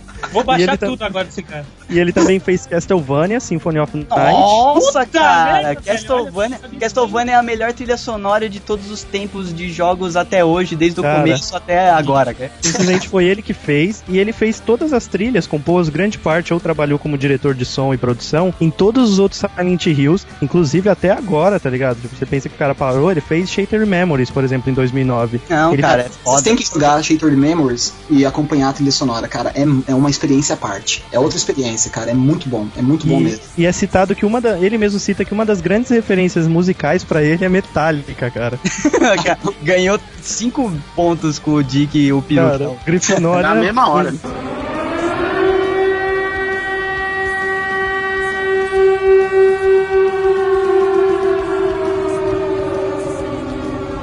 No 2 você já não tá seguindo a história principal, né? Você não tá seguindo a história da, Cher, da Cheryl, da Alessa. Você tá seguindo a história com o Jason, que é um caminhoneiro. É Jason o nome dele? Deixa eu dar uma olhada aqui. É Caraca, Jason? É James É, não, é. Não, James, o dois não é o caminhoneiro, não. O caminhoneiro é, o James Ori. Sandor. mesmo. É o James, né? É o Travis Grady, que é do, é do outro. Eu esque- eu esqueci qual que é o Silent Hill que ele faz. Ele é O o Silent, Travis Hill, Grady. o Silent Hill 2 é o James Sutherland e o É, caminhoneiro Ah, é verdade, é verdade. O 2 é O o cara caminhoneiro é do Origens. é do Origins de 2007, gente. Verdade. O, o, o James, na verdade, ele é um, um cara que perdeu a esposa, que tava doente, tava se tratando e ela morre. Daí ele recebe uma carta da esposa dele, depois de morta. Pelo- e pra você ver o nível de, de loucura psicológica do jogo, ele não acha isso esquisito. Mas a carta diz que, é, que ela tá em Silent Hill e que é pra ele No se encontrar com ela. Silent Hill era um lugar em que ele foi com a esposa ainda viva. É, não, os, Sim. perso- os Ele personagens não, têm que ele não ter- recebeu uma carta dizendo venha para Silent Hill, tipo, oi, Não, onde não, é isso? não, Eu é. eu disse no começo, todos os personagens já passaram por Silent Hill, e todos eles têm uma ligação com a cidade. E como eu disse, a cidade existe. E ela é um ponto turístico, ela pelo, pelo menos já foi um ponto turístico. Ela já deve ter sido bonita, né, para as pessoas passarem por lá, porque hoje em É, dia. primeiro nível, é o Lago Toluca, que é um, um- um ponto Ah, turístico é o Lago cidade. Toluca. Era, É, é um ponto que todo mundo ia visitar. Tinha parque, tem o, o farol. Então existe. É, é uma colônia de férias a cidade, Silent Hill. Apesar de ser uma cidade tão vazia. Mas ainda é uma cidade muito bonita. Então, mas geralmente cidadezinha assim que vive de turismo, geralmente é mais vazia, né? Só lota em época, igual praia. É.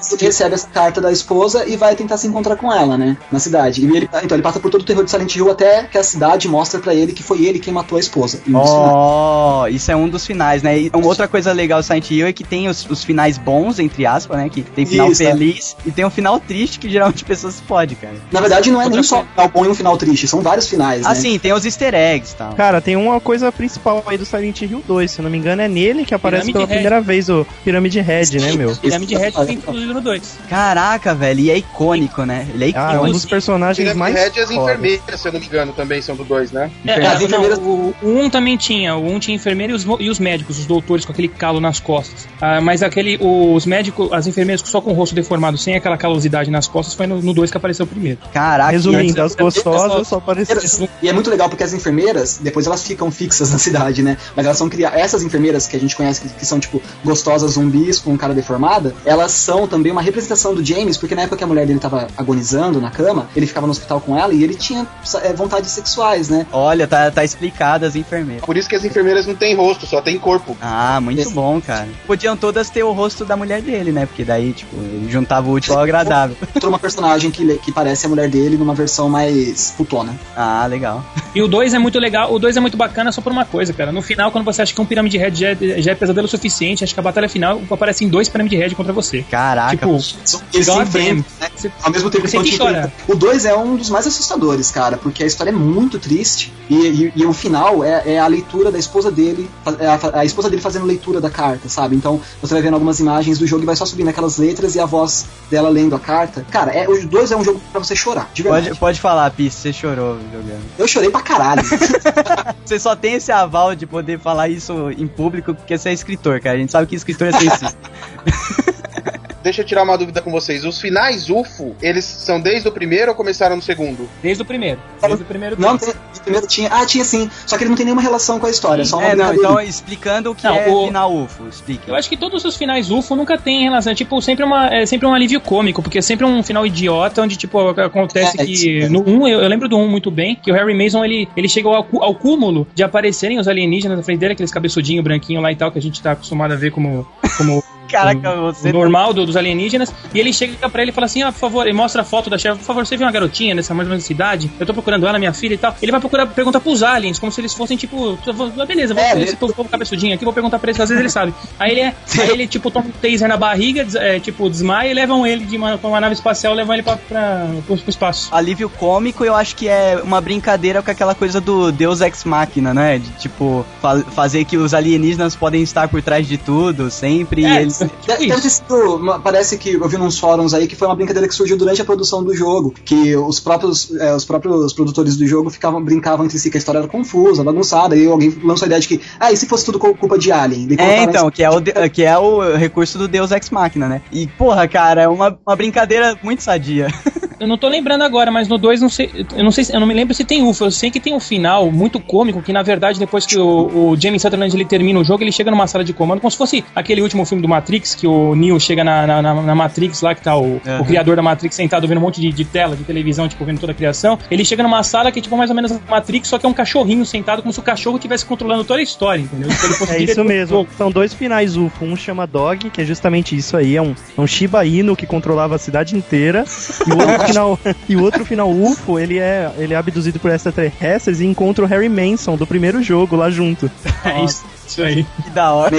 Pô, esses easter eggs são muito legais pra fidelizar a galera, né? Porque quem é, jogou fazer você jogar nova- novamente o jogo. Você joga né? mais de uma vez e ainda pega uma, um easter egg do primeiro jogo, que se você é fã, você jogou também. Pô, isso daí faz você ficar viciado na, na série e faz com que tudo que seja lançado mais pra frente você queira consumir, né, cara? Então é. Esses caras estão de parabéns aí, porque eles transformaram uma história que eles mesmos falaram que ficou uma bagunça do cacete. Eles transformaram aí numa mitologia muito palpável, né, cara? Que hoje em dia deu filme e pode continuar dando filmes e jogos muito bons aí pra frente. Né?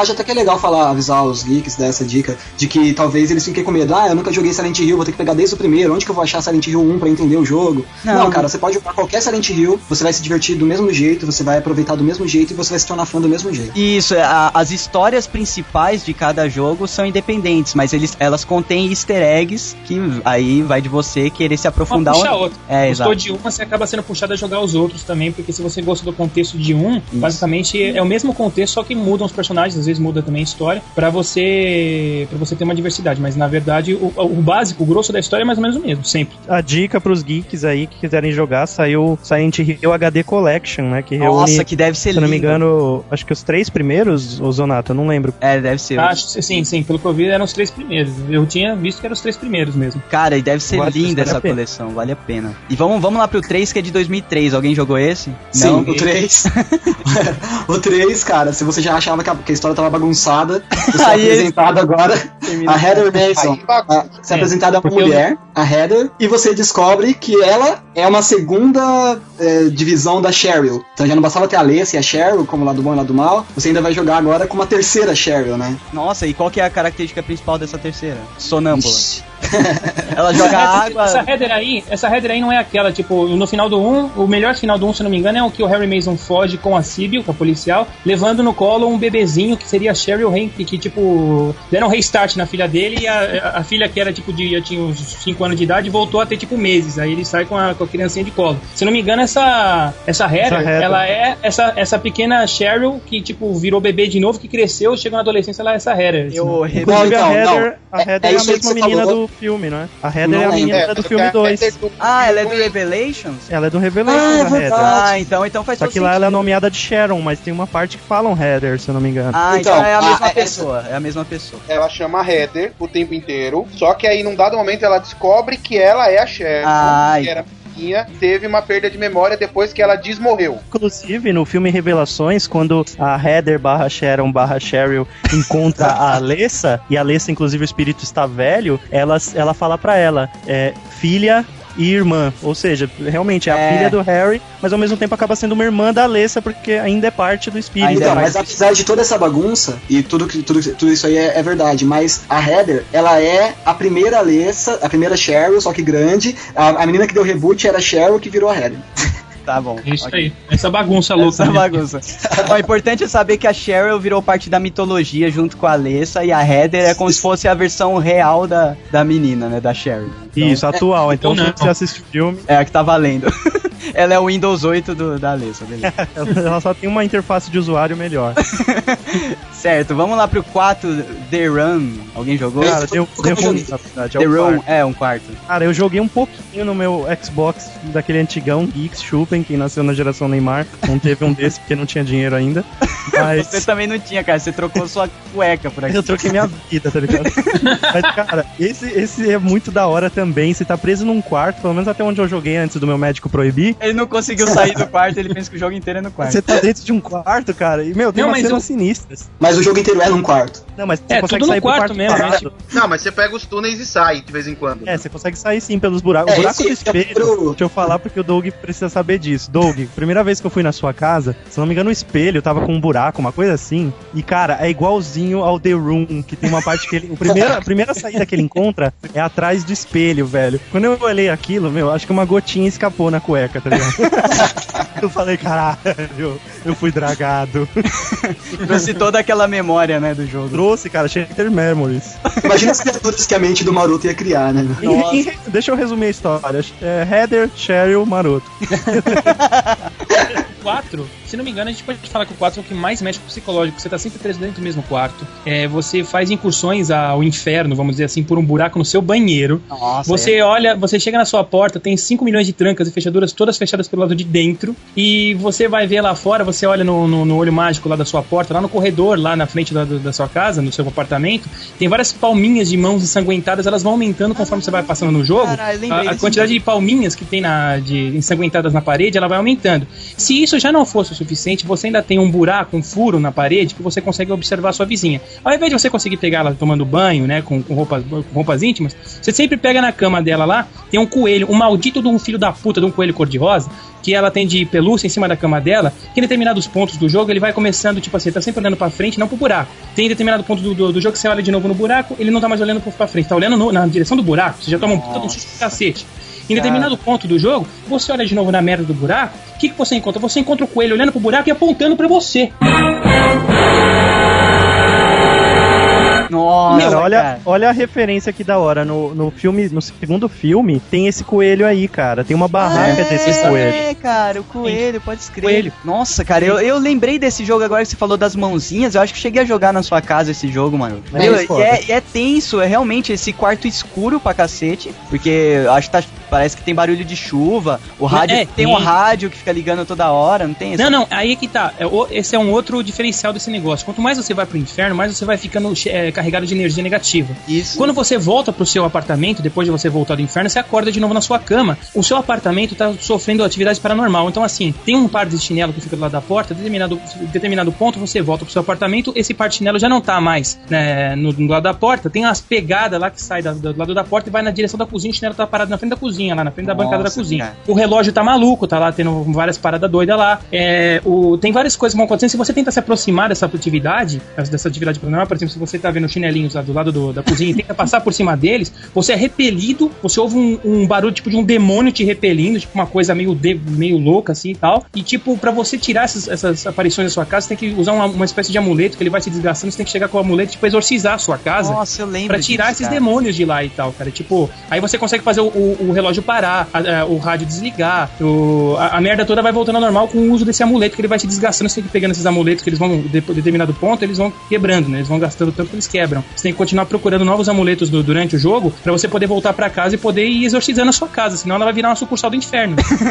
Cara, então a gente pode falar que depois do primeiro, né, o quarto, o quatro, o quarto jogo foi um, o mais original, assim, né, que saiu daquela coisa de você ir pra cidade e ter o show de horror lá tal. Com certeza. Além de, ser- além de ser em primeira pessoa, o único em primeira pessoa, né? É, algumas partes você você chega a entrar em terceira pessoa, né, acho que quando você vai pro inferno, não sei. É, mas a base do jogo Mas é a, em primeira. ba- a base é em primeira e o que torna a imersão muito maior, né, cara? Cara, e uma É, dúvida, esse quarto é. Esse quarto é em Silent Hill? Onde fica esse quarto que É, ele tá tem, que, preso? tem que ter ligação Silent Hill. não- É em um hotelzinho de Silent Esse Hill. quarto é uma cidade fictícia.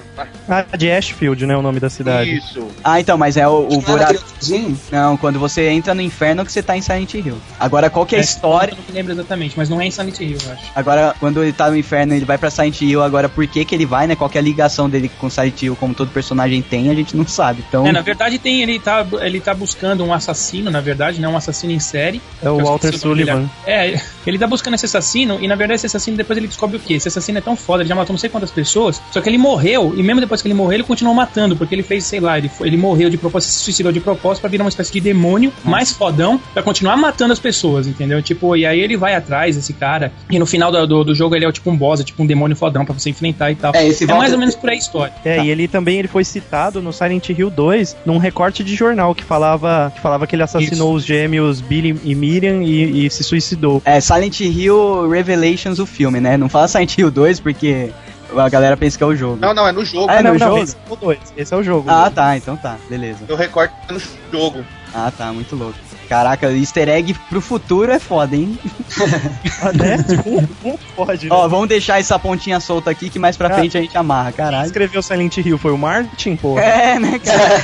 Ou o programador fala assim, puta, a gente precisa agora do nome do assassino do, do nosso novo jogo, cara. E aí, como é que faz? Bicho, eu lembro que teve um dia lá que eu tava muito louco de cerveja, cara. Eu inventei um nome lá, um documento do 2, a gente pode usar aquele nome lá. Os caras vai tudo ach... O nego vai tudo achar que a gente pensou antes. Não, cara, japonês não pensa desse jeito. Se fosse um Cara- jogo americano ou brasileiro, provavelmente. Só pra finalizar o Silent Hill 4, não sei se já viram um filme em que o cara ele vai pra um hotel, ele é tipo um cara que desvenda lugares Ah, sim, é. assombrados. 1408. 1408. É, do Stephen King, não é isso? É, exatamente.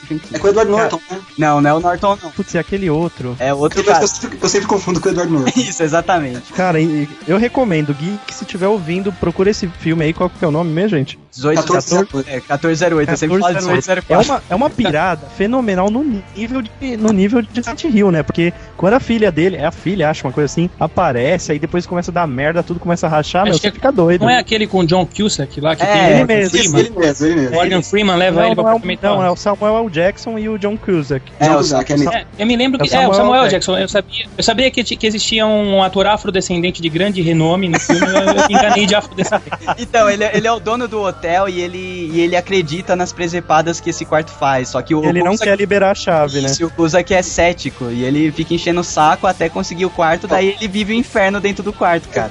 O Kuzak ele é tipo um padre Quevedo, ele quer ir pros lugares que dizem que tem para, para psicologia, tá ligado? Ele escreve um livro e vai dando notas, né, de acordo com o nível de, de susto que o quarto dá nele. Isso, isso mesmo, Ele como é- se fosse um guia do horror, tá ligado? Isso, só que, ele é só que ele é ceticão, sabe? Ele é totalmente cético, ele faz isso É, mais zoado que qualquer outra coisa. E ele chegando nesse quarto aí, ele toma uma reversal, né? Porque o quarto alopra ele. Toma uma reversal russa. Inclusive, Maroto foi e fazer essa indicação, porque vale muito a pena mesmo você primeiro ver o filme, e depois, na, na empolgação do filme, você pega e coloca o jogo e começa a jogar, cara. É, cara, é muito, é muito bom porque é, uma, é um monólogo do Cusack, cara, É, praticamente. com certeza. E ele manda muito bem. E ele manda muito bem, cara. Assim, tem, teve filmes como aquele o 2012 lá, que, meu, ele é um cara só, é, só dando, emprestando nome pro filme, sabe? Mas É. nesse de- é, 1406, 1408, sei lá, o 1408. 1408, 1408. ele, meu, ele dá um show, realmente, cara. Ali é quase um show de teatro ali. É muito bom esse filme. Vale a pena mesmo. E, bora pro Origins, senão a gente já passou muito tempo no quarto. Eu não gosto de ficar na presença de macho muito tempo.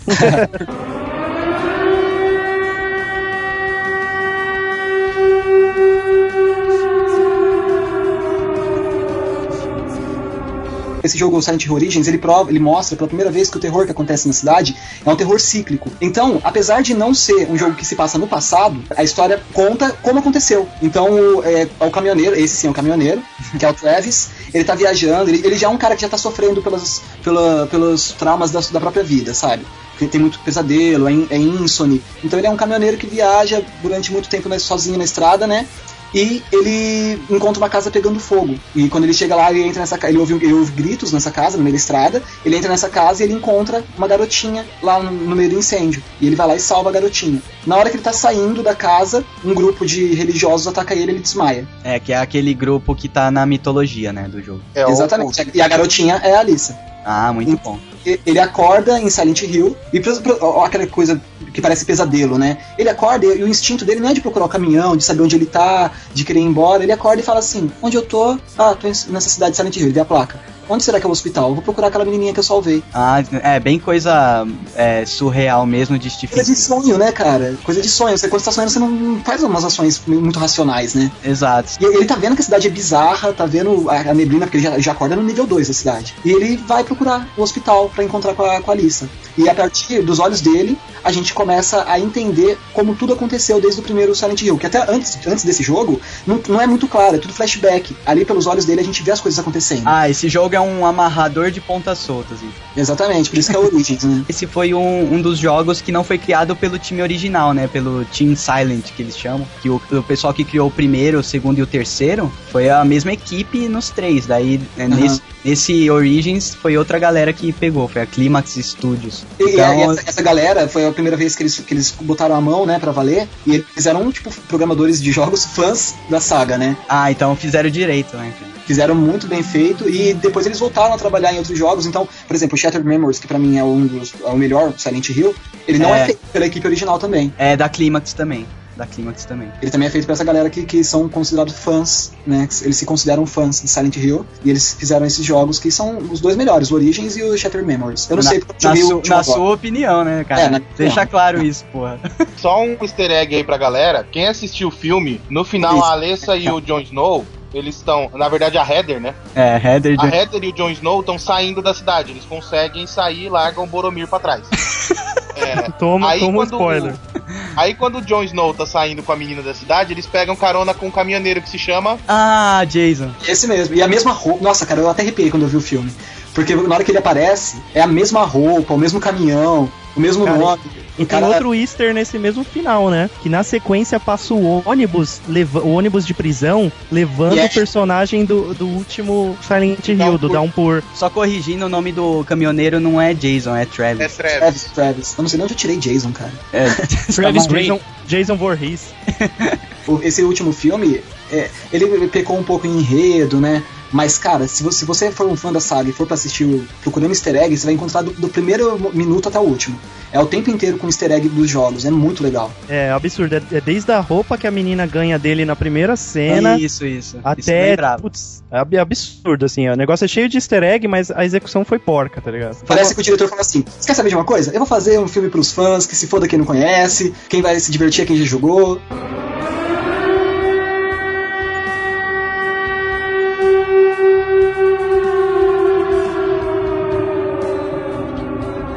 Vamos lá, Silent Hill Homecoming. Alguém entrou em contato? Esse é o sexto jogo da série, cara. Saiu já pra Play 3 e Xbox. Acho Cara, que foi o, prime o primeiro da Acho nova foi geração. O primeiro. É, foi o primeiro da nova geração. Esse eu não joguei.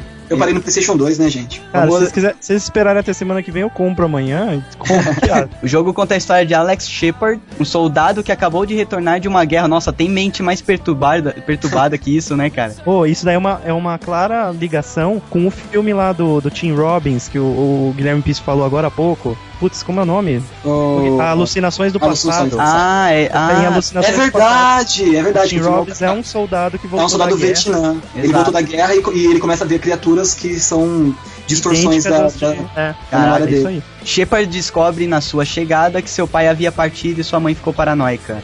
Joshua, seu irmão, é o único que continua normal, mas depois de um tempo ele desaparece. O jogo conta a história de Shepard em busca do seu irmão, assim como Silent Hill Oranges. O Team Silent não produziu esse jogo, porém, ainda com a participação da The Collective and Foundation 9 Entertainment.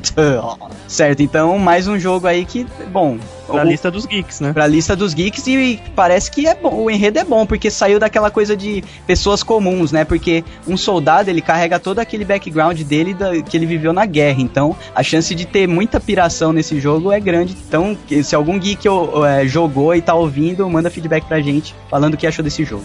E o próximo é o que o Guilherme tanto pira, Shattered Memories. Cara, esse e eu quero, eu deixo bem claro aqui, geeks, meu, meu aniversário é em junho, então façam vaquinha para comprar um, um Silent Hill Shattered Memories pro meu Wii em junho.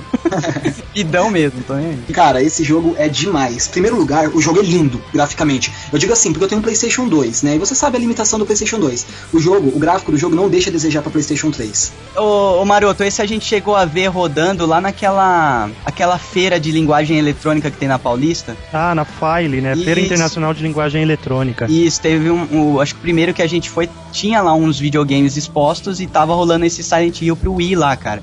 E uh, aumenta a imersão, né, ô Guilherme? Porque parece que você usa muito a, que- a coisa da lanterna em investigação, né? Então, nesse jogo, pela primeira vez, não tem arma. É, então. Exato, e é um cara normal. O Harry Mason, ele passou a ser o Harry Mason, simplesmente o pai do- que tá procurando a filha. Você começa o jogo numa, numa sala de, de psiquiatria, conversando com o seu psiquiatra.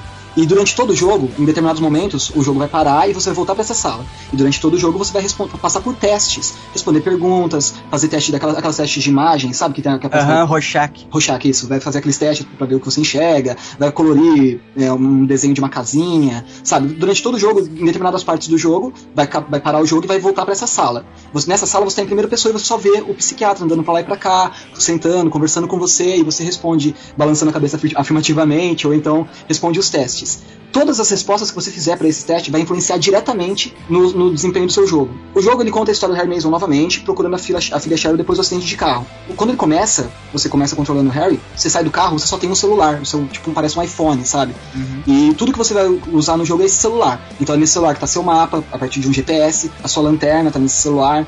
ah, você pode fazer ligações, então durante todo o jogo você vai anotando números de telefone que você vê em cartaz, você vê. Você pode até ligar para alguns números que tem de easter egg, tem uma lista de, de números easter egg, tipo ligar para atendimento técnico da Konami, sabe?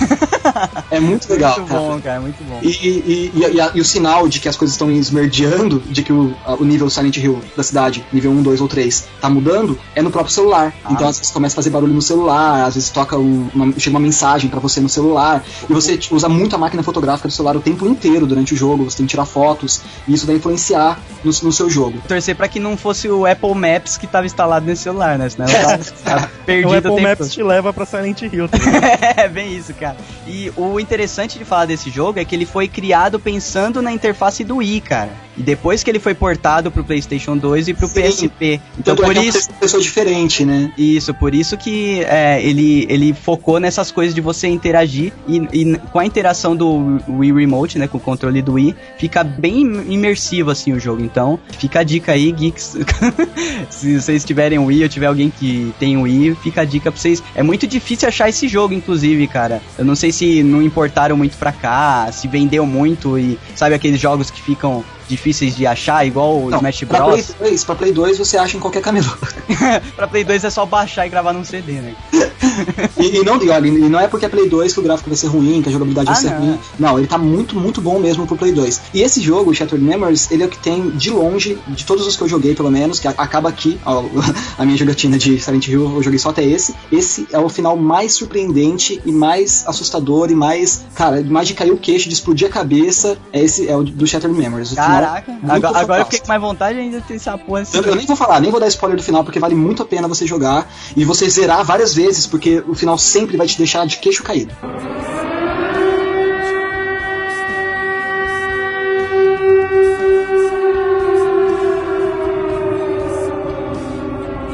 Vamos lá pro último Silent Hill da trilha principal, né, de jogos, que é o Downpour. Esse é o que o Maroto comprou, certo? Isso, que eu estou jogando ou não, né? Ou não, com sopro no coração não pode. Cara, e é sensacional porque eu tô jogando ele em 3D, cara. E, e o trabalho que fizeram é assim, é absurdo, cara. Sério, tipo, vale muito a pena. E, e o jogo, eu não sei dos outros, porque como eu falei, eu parei de jogar no 4 e voltei só agora. Mas ele tá com um nível de, de terror muito interessante, De sabe? horror, horror. De horror, desculpa, de, de pressão psicológica.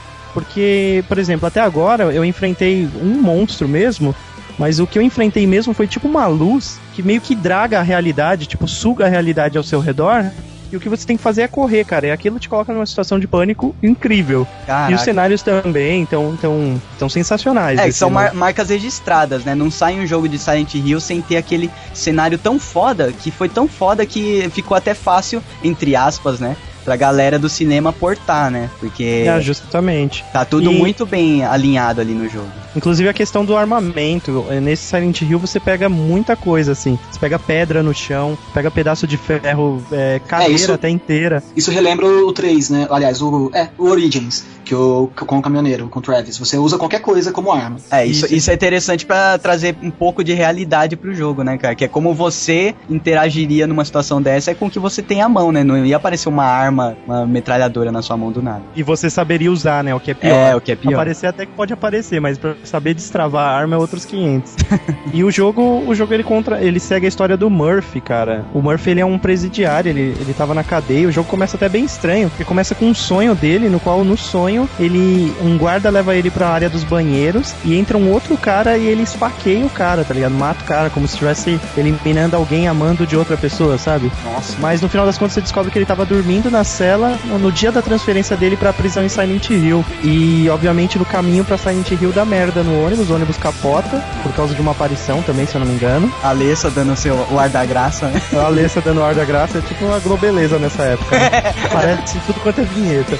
Mas, mas- e aí você tá em Silent Hill, cara, e, e o jogo começa a se desenvolver. Caraca, deve ser bom também. hein? Eu sou se você, sei lá, cara, pede pra, pra Dani jogar e você fica só assistindo, qualquer coisa fecha o olho. Você fica menos tenso quando você tá só assistindo.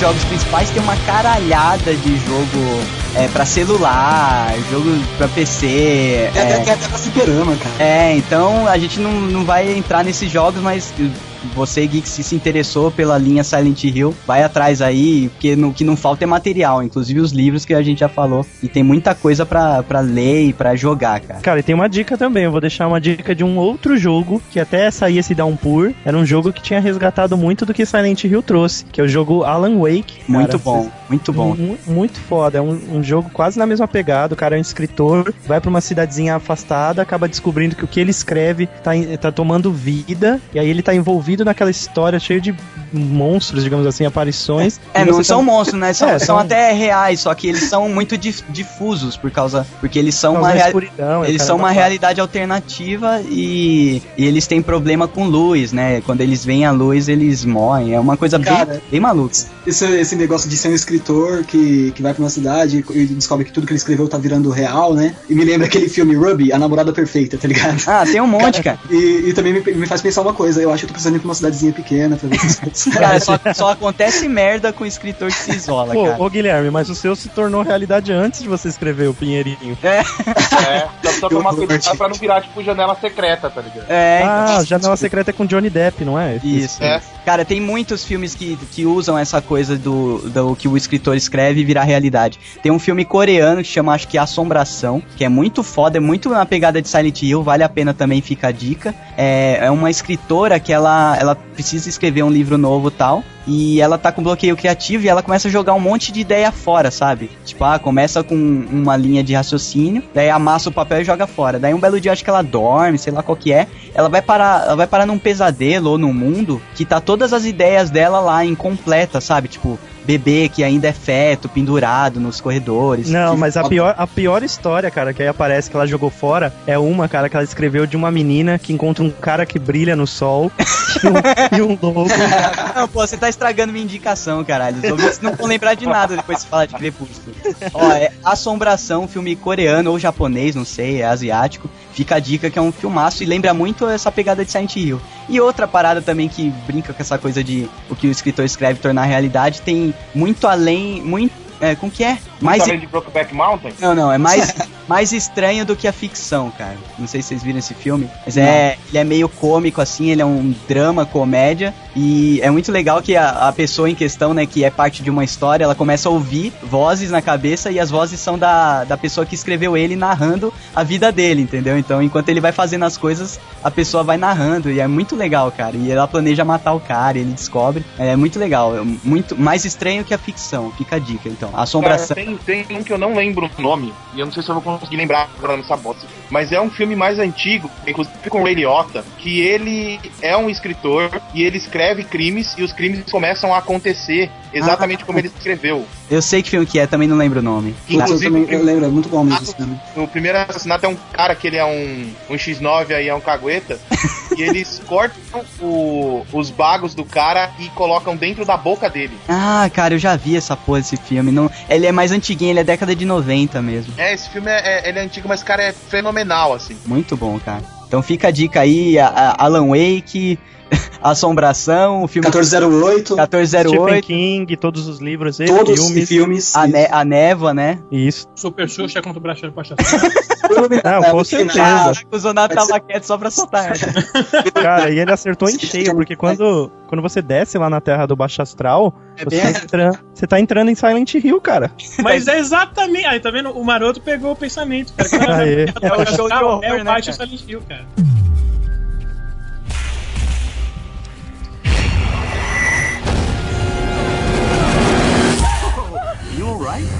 Vamos lá então pros filmes de Silent Hill. Vamos fazer só uma análise rápida. O Tá, primeiro. Deixa eu vou fazer uma análise rápida. O primeiro presta, o segundo é uma merda. Só você- Isso. Não é bem assim. Não, só serve. Não, não, deixa eu falar, não me interrompam. O segundo filme só serve se você curte muito Game of Thrones e está com saudade de ver Ned Stark ao lado de Jon Snow. Não, vamos lá. O primeiro filme, cara, considerado até hoje a melhor adaptação de game pra filme, chupa Resident Evil. Calma aí, calma aí. yeah. Vou quebrar, vou quebrar a promessa do Geekvox de Resident Evil. Vocês fizeram uma promessa, e estavam quase todos vocês, né? Acho que estavam todos vocês nesse Ah, Geekvox. você mesmo. Eu não vocês tava. fizeram a promessa de que jamais falariam sobre os filmes, Filmes. Resident Evil. Não, a gente não vai falar, cara. A gente só tá eu, vou falando. falar, eu vou falar, cara. Não, Eu vou editar, nem adianta falar. Tentaram fazer no primeiro filme de Resident Evil colocar uma menininha pra ser o terror de tudo, né? Você acha que eles não sugaram isso de Silent Hill, cara? Ah, é, cara, são muito escrotos, velho. Deixa, deixa Resident Evil pra lá. Resident Evil só vale a pena os jogos e até o 3, cara, galera. Vamos lá. O primeiro Silent Hill, melhor adaptação e, cara, fizeram essa troca aí, né, de colocar uma mulher como protagonista, que aos nossos olhos é bem mais agradável do que ver o Boromir correndo atrás da filha dele. E Com Apesar certeza. além de passar aquela fragilidade que tão característica dos jogos de survival horror também, né? De ser uma mulher enfrentando o medo, enfrentando o mal, ela sozinha, uma, uma mulher que passa aquela coisa de fragilidade, né? Minha opinião pessoal, se fosse com um personagem masculino, dava pra, dava pra desenvolver o personagem melhor. Seria uma coisa mais. Mas isso é uma, uma opinião pessoal também. Isso é machismo. É, é que assim, meu, na boa, você tá. O, o Parâmetro Red tá atrás de você, você cai no chão chorando, é fudido. né, Aviso, aviso. É mulheres- tipo, é meu, na boa, se se o Pyramid Head aparece no jogo, você tem que tentar combater ele de alguma maneira pra ele se para ele ir embora, né, Pra ele desistir. É, você no, na, no filme você não coloca uma personagem que corre dele, aí quando a lanterna começa a falhar, ela dá um ciricutico de cair no chão, sentada, chorar, bater a lanterna no chão e enquanto, ah, meu, sei lá, isso é lame. Cara, agora que você falou do Pyram- Pyramid Head, agora me lembrou uma coisa, vou ter que quebrar, igual o Guilherme fez, quebrar a nossa honra e falar, aquele monstrão do Resident dos filmes, que carrega tipo um martelo machado, também é uma imitação barata do Pyramid Head, né? Ah, você cara, pensar. de- depois do primeiro eu não assisti mais nada de Resident Evil. Então cara. lá pelo Resident Evil perdeu 3 ou muita 4, Recomeço, recomeço, é isso mesmo. É, Tem um, tem um que bichinho Não, uma- gente, quem tá ouvindo, não assista os filmes do Resident Evil. Não vale nem um pouco a pena. Vamos começar Na verdade, campanha? para, para de jogar depois do 3. Joga só até o Code Verônica, vai. Depois disso, não joga mais não, não vê mais não. Não, a, o reza a lenda que o 5 tá bom, vai, cara. Não, o Ah, 6, o 5 É, o tá 6, bom, o cinco 6. já foi. Não, o 6, o 6. O 5 é like Juju, não é tão bom assim, não. Eu vou, vou resumir o quanto o Resident Evil 6 está bom. Você consegue andar atirando. Eu fa- eu Cara, fa- isso daí é foda. Isso aí é Call of Duty, não é Resident Evil. Não, não, não, mas eu tô falando a parte investigativa, tal, com o Leon lá. Chega, Douglas. Deram uma Chega. melhorada. Para de falar bem de cara, eu não tô falando bem, tô falando que deram uma resgatada, não melhoraram, cara. Disseram que vão refazer toda a série e vão voltar pra, pra coisa de sobrevivência, né? Só se matarem o diretor. Matarem o pessoal do marketing, que isso é marketing, cara. Não, só se matarem as crianças que gostam tanto de jogar esses jogos de tiro. É, dá- dá- errado. Peraí, peraí. Você quer mais coisa de horror e sobrevivência que manter esse porra desse jogo horrível vivo ainda? É horror e sobrevivência, velho. ok. Cara, outra dica pros geeks, só assistam Mila Jovovich no Quinto Elemento, o resto é balela. É, o resto é balela. Não, contatos de quarto grau ela tá bem. É, ela tá bem, mas o não filme com cocô é inacreditável. Ah, não, o filme é legal. Douglas. Não é, cara, ele é mentiroso. Sabe aquele depoimento no começo que eles colocam como se fosse de verdade? Aquilo lá é filmado. Nossa, Não, que... claro é que um é filmado, senão mockumentary, na tela, pô. Então, mas eles colocam como se fosse de verdade, inclusive na sinopse, cara. Fizeram até propaganda falando que era de É, verdade. eles colocaram baseado em fatos reais, entendeu? Tá vendo a merda aí? Cara, eu não gosto de ser enganado. Depois que a Nokia criou Perdi Meu Amor na Balada,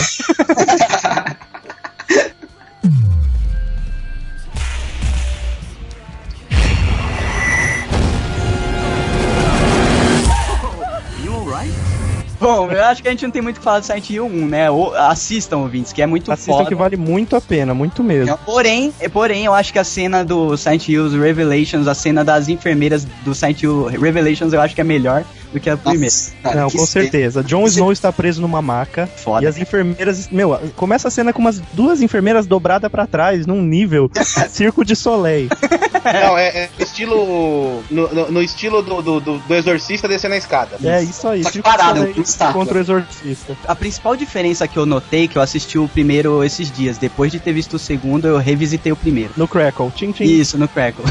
Quem dera, né, ganhar uma graninha. Mas vamos lá. A principal diferença, cara, é que o, o primeiro, ele precisava muito contar a história pra explicar, porque já é uma maluquice mesmo contando. Então é um filme um pouco mais lento, só que ele é um filme que você degusta, cara, porque ele é, ele é muito gostoso, assim, o cenário, a parte da tensão psicológica é muito bem tratada. Quem, Os- é o nome da atriz mesmo que, fa- que faz a principal? Nem lembro, cara. Ela fez. Cara, ela interpretou muito bem mesmo. É, eu- E tem a Andrea também. Tem né? a Andrea do É. Walking Dead e a policial lá, a Bella. É a Sibyl. possível isso. E muito bom, cara, porque eles conseguiram fazer um filme de terror ali e parece, parece que in- in- injetaram uma graninha nesse filme, né? Só que eu acho que ele ficou muito. Ele ficou mais cult do que o pessoal queria, pelo jeito. Vocês não. Vocês sentiram isso? Porque eu pensei que. é, eu, quando eu, eu revisitei, eu lembrava dele como um filme mainstream, assim. Só que ele não é mainstream, cara, porque ele conta muita história, ele não é, não é videoclipe. E o, e o segundo Silent Hill, ele já ficou totalmente videoclipe, sabe? Principalmente pela coisa de- dele ter se vendido como um filme em 3D. Eles fizeram como se fosse várias câmaras, assim, cada sala que a pessoa entra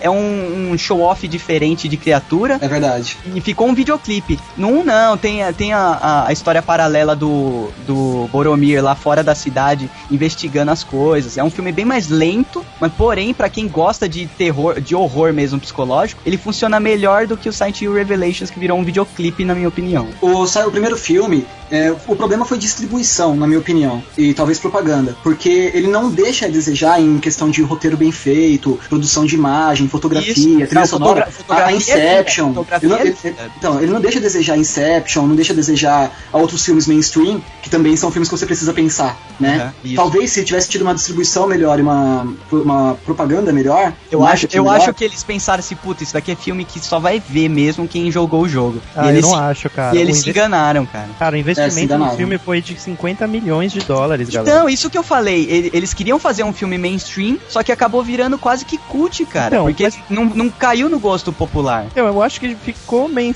um paralelo, digamos um meio termo, porque, por exemplo, nos Estados Unidos, no primeiro fim de semana, eles arrecadaram 20 milhões de dólares. Só pra você ter uma ideia, é o mesmo que Meu Namorado é um Zumbi arrecadou no primeiro final de semana, e, isso, e ele foi a melhor comédia estreada esse ano. É, e levando em consideração como que é o mercado hoje em dia e como Isso. era algum tempo atrás, foi uma estreia boa mesmo. Não, com certeza, redes sociais levando gente pro cinema, Isso. Geekvox. Sim, mas é quando, quando você, quando você pega uh, esse- esses números nos Estados Unidos, é, é até bastante comum que os filmes, esse tipo de filme estreie tão bem assim. Mas eu digo internacionalmente mesmo, você vê que o filme não é popular aqui no Brasil. E é um filme que tem tudo Não, pra ser O popular. Brasil até é porque o público gamer aqui é bom. Agora, assim, não, não foi uma febre como poderia ser por causa da qualidade, né? Eu entendo o que você quer dizer. Então, a Mas vergonha- é uma febre mundial pela qualidade. Cara, a vergonha- pra ter sido uma, uma febre, pra ter sido um daqueles filmes que você fala assim, putz, você lembra de Silent Hill? Puta, filmão, tá ligado? Cara, Sim. a, ver- a vergonha Mas- ali aqui no Brasil é que ele, ele conseguiu ele conseguiu captar por volta de pouquinho mais de um milhão de reais. Nossa, Tipo, cara. É, cara, é Em todo o período que ele esteve no cinema, não é só no primeiro final de semana, não. Daí você tem a Reversal Russa, que o Resident Evil, que é um filme lixo, uma merda, Exato. arrecada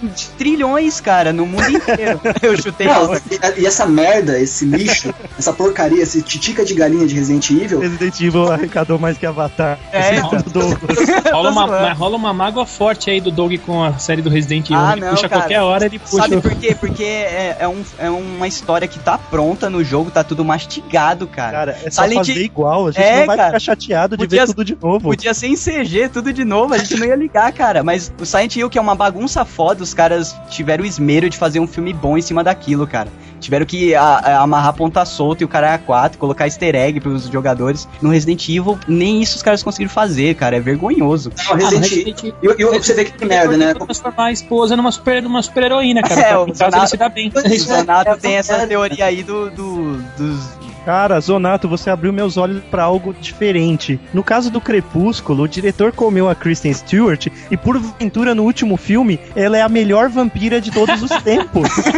Sendo que ela foi criada há 10 minutos atrás. Espera só pra você ver Branca de Neve e o Caçador 2, pra você ver se... Ah, É. Estão namorando também. Não, mas uma coisa que revolta é você ver a qualidade do filme Silent Hill, de tudo, cara, de roteiro, produção, fotografia, trilha sonora, interpretação dos atores, cara, a qualidade de tudo. Daí você compara com aquela porcaria de Resident Evil, mas aí po- posta uma imagem aí na página do Geekvox. Não vou falar do, do Geekvox porque os fãs do Geekvox são inteligentes, mas coloca uma imagem em qualquer página de zumbis ou desse tipo de tema na internet, É, no Facebook.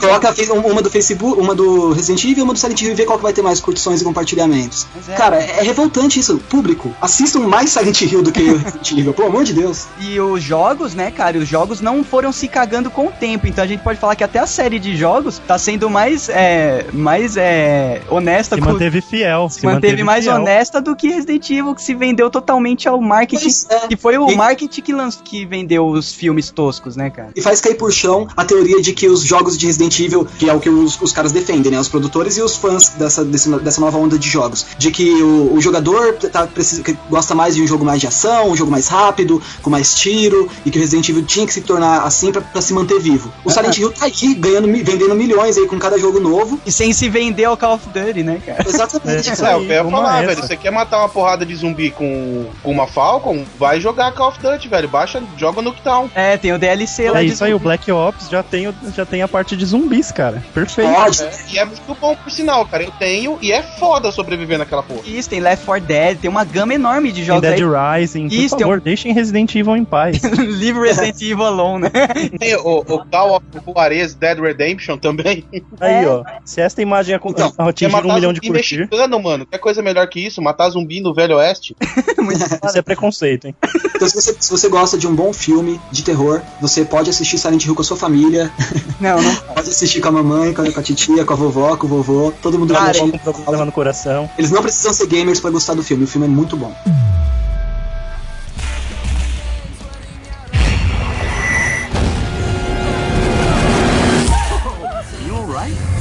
Queria deixar bem claro aqui duas cenas espantosas de qualidade no filme, num filme de, de horror que tem cenas de terror em alguns pontos. No Silent Hill 1, o primeiro é a menininha lá que é da, do culto, quando o Parman Head pega a menina e torce a pele dela e arranca a pele do corpo com a mão, cara, numa mãozada só. Cara, que cena foda. E fora isso, tem quando a Alessa acorda lá, puta da vida, na cama, e ela controla arames farpados e enfia arames farpados por baixo da batina da dona do culto lá, que é muito maneiro, e rasga ela no meio.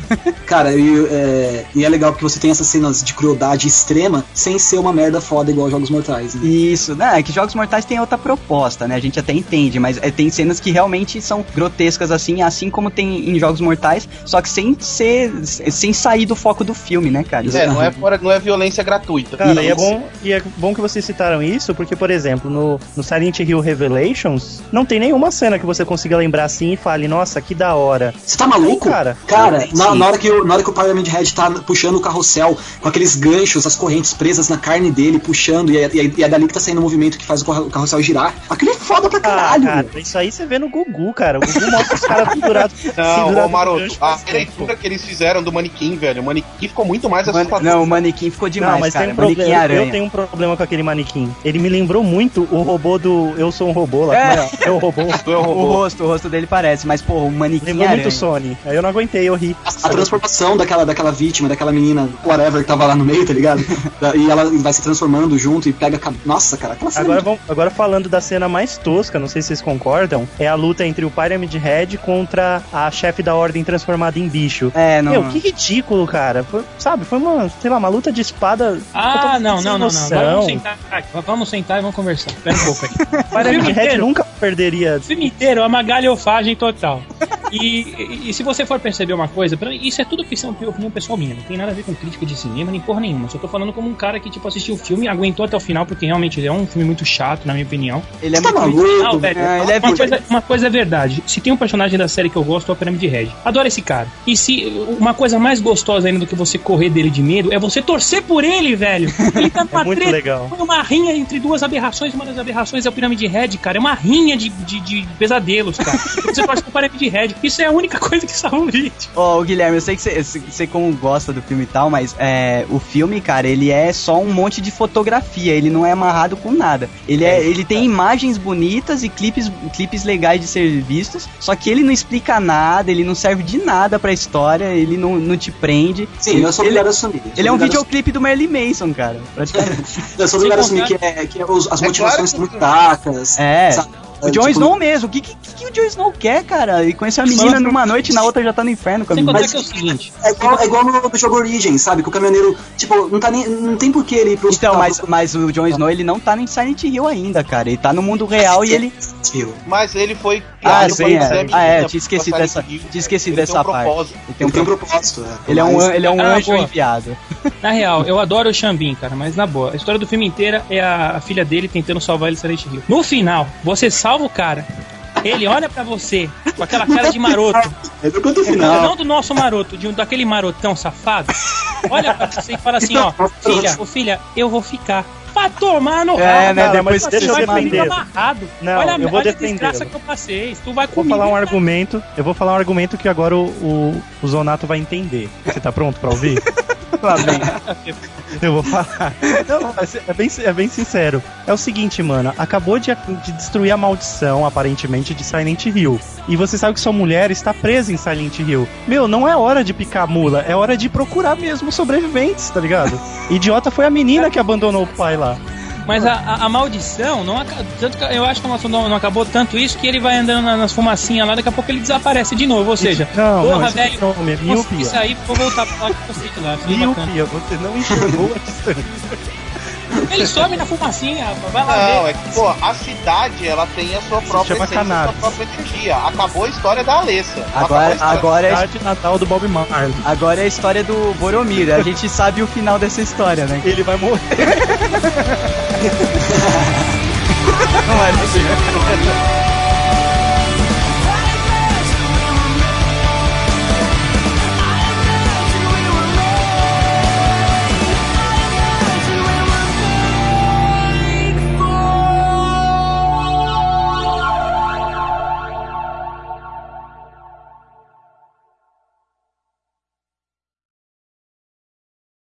Ai, geeks, assistam até o final dos créditos, hein? Tem umas cenas muito bonitas do Pyramid Head e da, da enfermeira lutando contra a aranha. Caraca, eu não sabia disso, tô desligando pra ver agora.